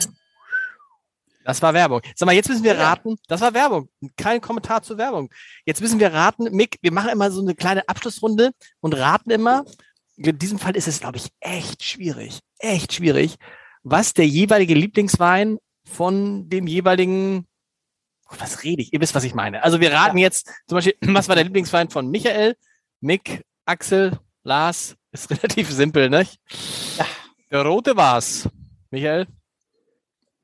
Ähm, bei mir war es der rote, weil ich den ganz wenig auf dem Zettel hatte und ich finde das schon echt richtig, richtig gut. Auch, auch sehr besonders, ja. Kann es, ja. kann, aber kann es sein, dass du einfach auch nur einen Wein drin haben wolltest, äh, den du 100% empfehlen könntest? So, mir geht's ja nicht ums Empfehlen hier. Ich versuche euch Sachen reinzubringen. Ich versuche, wenn wir nur das trinken würden, was ich total gerne mag, ja? dann würden wir sehr viel Groß äh, trinken aus Slowenien und, äh, und dann würden wir wahrscheinlich ja, dann würden wir wahrscheinlich äh, 100 äh, Hörer pro Folge haben und äh, noch, unser Partner würde nur, würde nur drei Pakete verkaufen und, und, und die 100 würden uns feiern und unsere Namen auf ihren Oberarm tätowieren. Aber darum geht's jetzt gar nicht, sondern mir geht's wirklich darum, dass wir es schaffen und das ist so toll, dass Menschen bereit sind, mehr Geld für Wein zu bezahlen, mehr drüber nachdenken, sich informieren, äh, ihren Horizont erweitern. Das machen wir und dafür brauchen wir genau so ein Paket wie heute auch dazu. Aber bevor ich euch frage, ja. was ihr, äh, was ihr am liebsten mochtet, Lars, wir, ich habe es dir auch weitergeleitet. Wir hatten ja einen User, der eine Frage gestellt Machen hat. Wir nächstes Mal, aber wir sind schon weit über ah, der Zeit. Machen wir nächstes Mal. Okay. Machen wir nächstes okay, Mal. Da geht es ja. um Robert Parker. Machen wir. Interessant fand ich jetzt persönlich, Axel, ich weiß nicht, wie es dir ging. Ich war total fokussiert auf Cloudy Bay. Das erste Mal Cloudy Bay. Und die anderen dreien waren alle eine Überraschung, jeder auf seine Art und Weise. Das fand ich überraschend. Deshalb, Axel, was meinst du? Wir, wir raten mal, was Axel, Nick, Michael, was ist Axels Lieblingswein? Ich würde, ich persönlich ich, würde fast sagen, der Schaumwein am Anfang. Ich würde fast ich sagen, auch. Ja. glaubst du auch? ich glaube, es könnte der Chandon ganz sein. Nicht sagen, Axel noch nicht sagen. Michael hat noch was zu sagen. Ja, ich weiß es nicht, weil so leicht ist er ja nicht zu durchschauen. Nur weil er süßer ist, mag er es ja nicht automatisch. Und vielleicht mag er doch zum Beispiel dann einen anderen Wein auch sehr gerne, den er nicht so auf dem Zettel hatte. Wobei ich glaube, Provence ist es nicht. Also ich würde sagen, Axel ist auf Team Cloudy Bay. Oh. Axel? Ja, nee, bin ich nicht. Also entweder ist es der rote oder der Chandon. Und diesen Chandon, den fand ich halt überraschend und sehr sympathisch, aber am Ende, ach ja, ich würde den roten auf jeden Fall nehmen. Also, ne, wenn ich, okay. wenn ich jetzt was mit auf Maß nehmen muss, dann ist es halt der rote. Aber ich fand diesen Chandon wirklich, das war genau aus der Kategorie, äh, ich kriege was gezeigt und das äh, turnt irgendwie. Wow. Ja. Was ist denn bei Mick? Da müssen wir jetzt, Michael, der muss uns jetzt helfen, der, der, der Mm-hmm. Hm, ah, Mick wird, der hat natürlich auch eine, eine, gewisse diplomatische Verantwortung, dass da jeder Wein. Wie wir alle im Moment, wie so. wir alle im Moment. Nicht, der ist ja, ja der Diplomatie, Diplomatie ist ja, äh, äh, herzlich willkommen. Ähm, ich weiß es nicht, aber Micky ist so ehrlich genug, dass er natürlich weiß, auch sich zu verbiegen bringt nur kurzfristig was und dem Podcast unsere Hörer, die spüren das alle sofort, ob das Kalkül ist oder ob das. Ich sag Whispering Angel. Ist. Ich sag Whispering ich Angel. Sag, ich wollte auch gerade Whispering Angel sagen und ich sage auch Whispering Angel. Axel? Ich sag äh, Cape Mantel. Mick, was ja, ist Axel, Axel hat äh, ja richtig gelegen oder liegt richtig. Äh, Cape Mantel Shiraz hat mich heute auch tatsächlich ähm, erneut sehr überrascht, auch mit dem Jahrgang 2018. Das ist schon echt, finde ich, was Tolles im Glas. Äh, aber auch, ich, ich gebe euch beiden auch recht mit dem Whispering Angel. Das waren tatsächlich meine, meine zwei, wo ich gerade überlegt habe, okay, welcher wird. Ähm, ja, aber es ist der Cape Mantel Shiraz. Jetzt muss Lars uns noch verraten, der ja der sagenumwobene Cloudy Bay äh, äh, Liebhaber, bevor er Cloudy Bay getrunken hat. Äh, ja doch, du hast ja 17, du hast jetzt doch angefangen mit Cloudy Bay und Cloudy Bay. Also wir es jedes Mal gesagt haben, haben wir gar nicht. Aber ist egal. Lars, dein Lieblingswein ist Cloudy Bay, sage ich. Ja. Richtig! Aber der andere, aber ja, der. tatsächlich. Ja. Sehr gut. Cape, Cape Mentel ist natürlich auch mega, aber Cloudy Bay fand ich jetzt schon.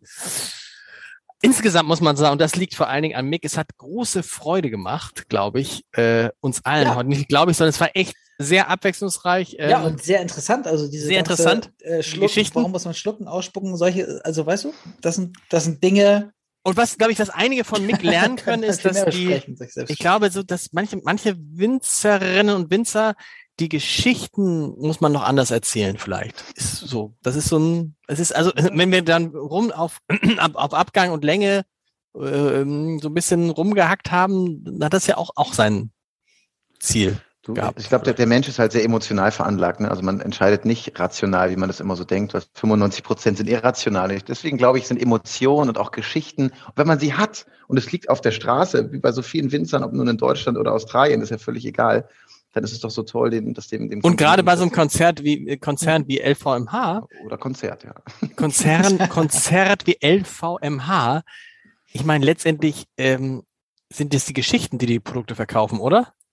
Also eine Qualität musst du schon mitbringen, glaube ich. Das ist, das ist ähm, einhergehend. Aber ich finde, es macht so ein schönes Paket daraus, weil die Leute verlieren sich auch gerne in Geschichten. Also das ist, ähm, sei es der Remover-Koffer oder die Geschichte von, äh, von Bulgari-Düften, ich weiß es nicht. Also ich glaube, alles, alles braucht eine kleine Geschichte, um das auch greifbarer zu machen. Ähm, und klar, manche haben um nicht die es Ressourcen. die emotional schon- aufzuladen. Ja, ja. ja. Das ist es der, man will es immer emotional aufladen, aber ich habe ja wirklich viel probiert auch und ich habe mich bewusst jetzt für diese Kombination entschieden und das, äh, mich freut weil es ist komplett aufgegangen, von daher. Also ein großes, ein großes Paket. Michael, dir vielen Dank. Mick, dir vielen danke, Dank. Danke. Das Vielen Dank nächste- euch, dass ich dabei sein durfte. Das, Ja, Mick, danke dir. Gern, bitte, bitte, lass uns auch Mick wieder unbedingt einladen. Das ist was, hat große Freude gemacht. Und das nächste, was wir jetzt äh, abarbeiten müssen, ist ein Gast, über den wir auch schon sehr, sehr lange sprechen. Ich, das spiele ich dir am Anfang der nächsten Folge irgendwie vor. Das Tim, nächste, Tim Melzer. Tim Melzer könnte einer der nächsten Gäste sein, glaube ich. ich äh, Ob der sich auch so Ich dachte, Robert so Parker. Ja. Wir Ja, Robert Parker wäre auch mal super. Lebt er noch, ja. lebt er Ja, noch? der lebt noch, ja. Ja, Ja, der er lebt alte, noch, also der Sohn, Ironie, der Sohn. aber, ja. Der Ja, Sohn. der Sohn, ja. Also heißt machen, wir noch, machen, wir, heißt machen, wir noch, heißt machen, wir auch noch, Robert? machen wir noch ein Foto? Axel, machen machen wir noch ein Ja, Foto? he- heißt auch, heißt auch Robert Parker, der Sohn. Heißt auch. Robert. So, jeder mit seinem Lieblingswein. Achso, ich dachte, ich nehme Ja, mal ja, ist anderen. spät. Achso, zu oder das, ja, ja. Hallo. Sehr gut. Sehr gut. Gut. Vielen, vielen Dank, ihr Lieben. Bis zum nächsten Mal aufs Leben. Exklusiv für alle Fans der vier Flaschen. Mit dem Gutscheincode Podcast spart ihr auf euren ersten Einkauf bei Silkes Weinkeller ganze 10%. Angebote entdecken unter www.silkes-weinkeller.de.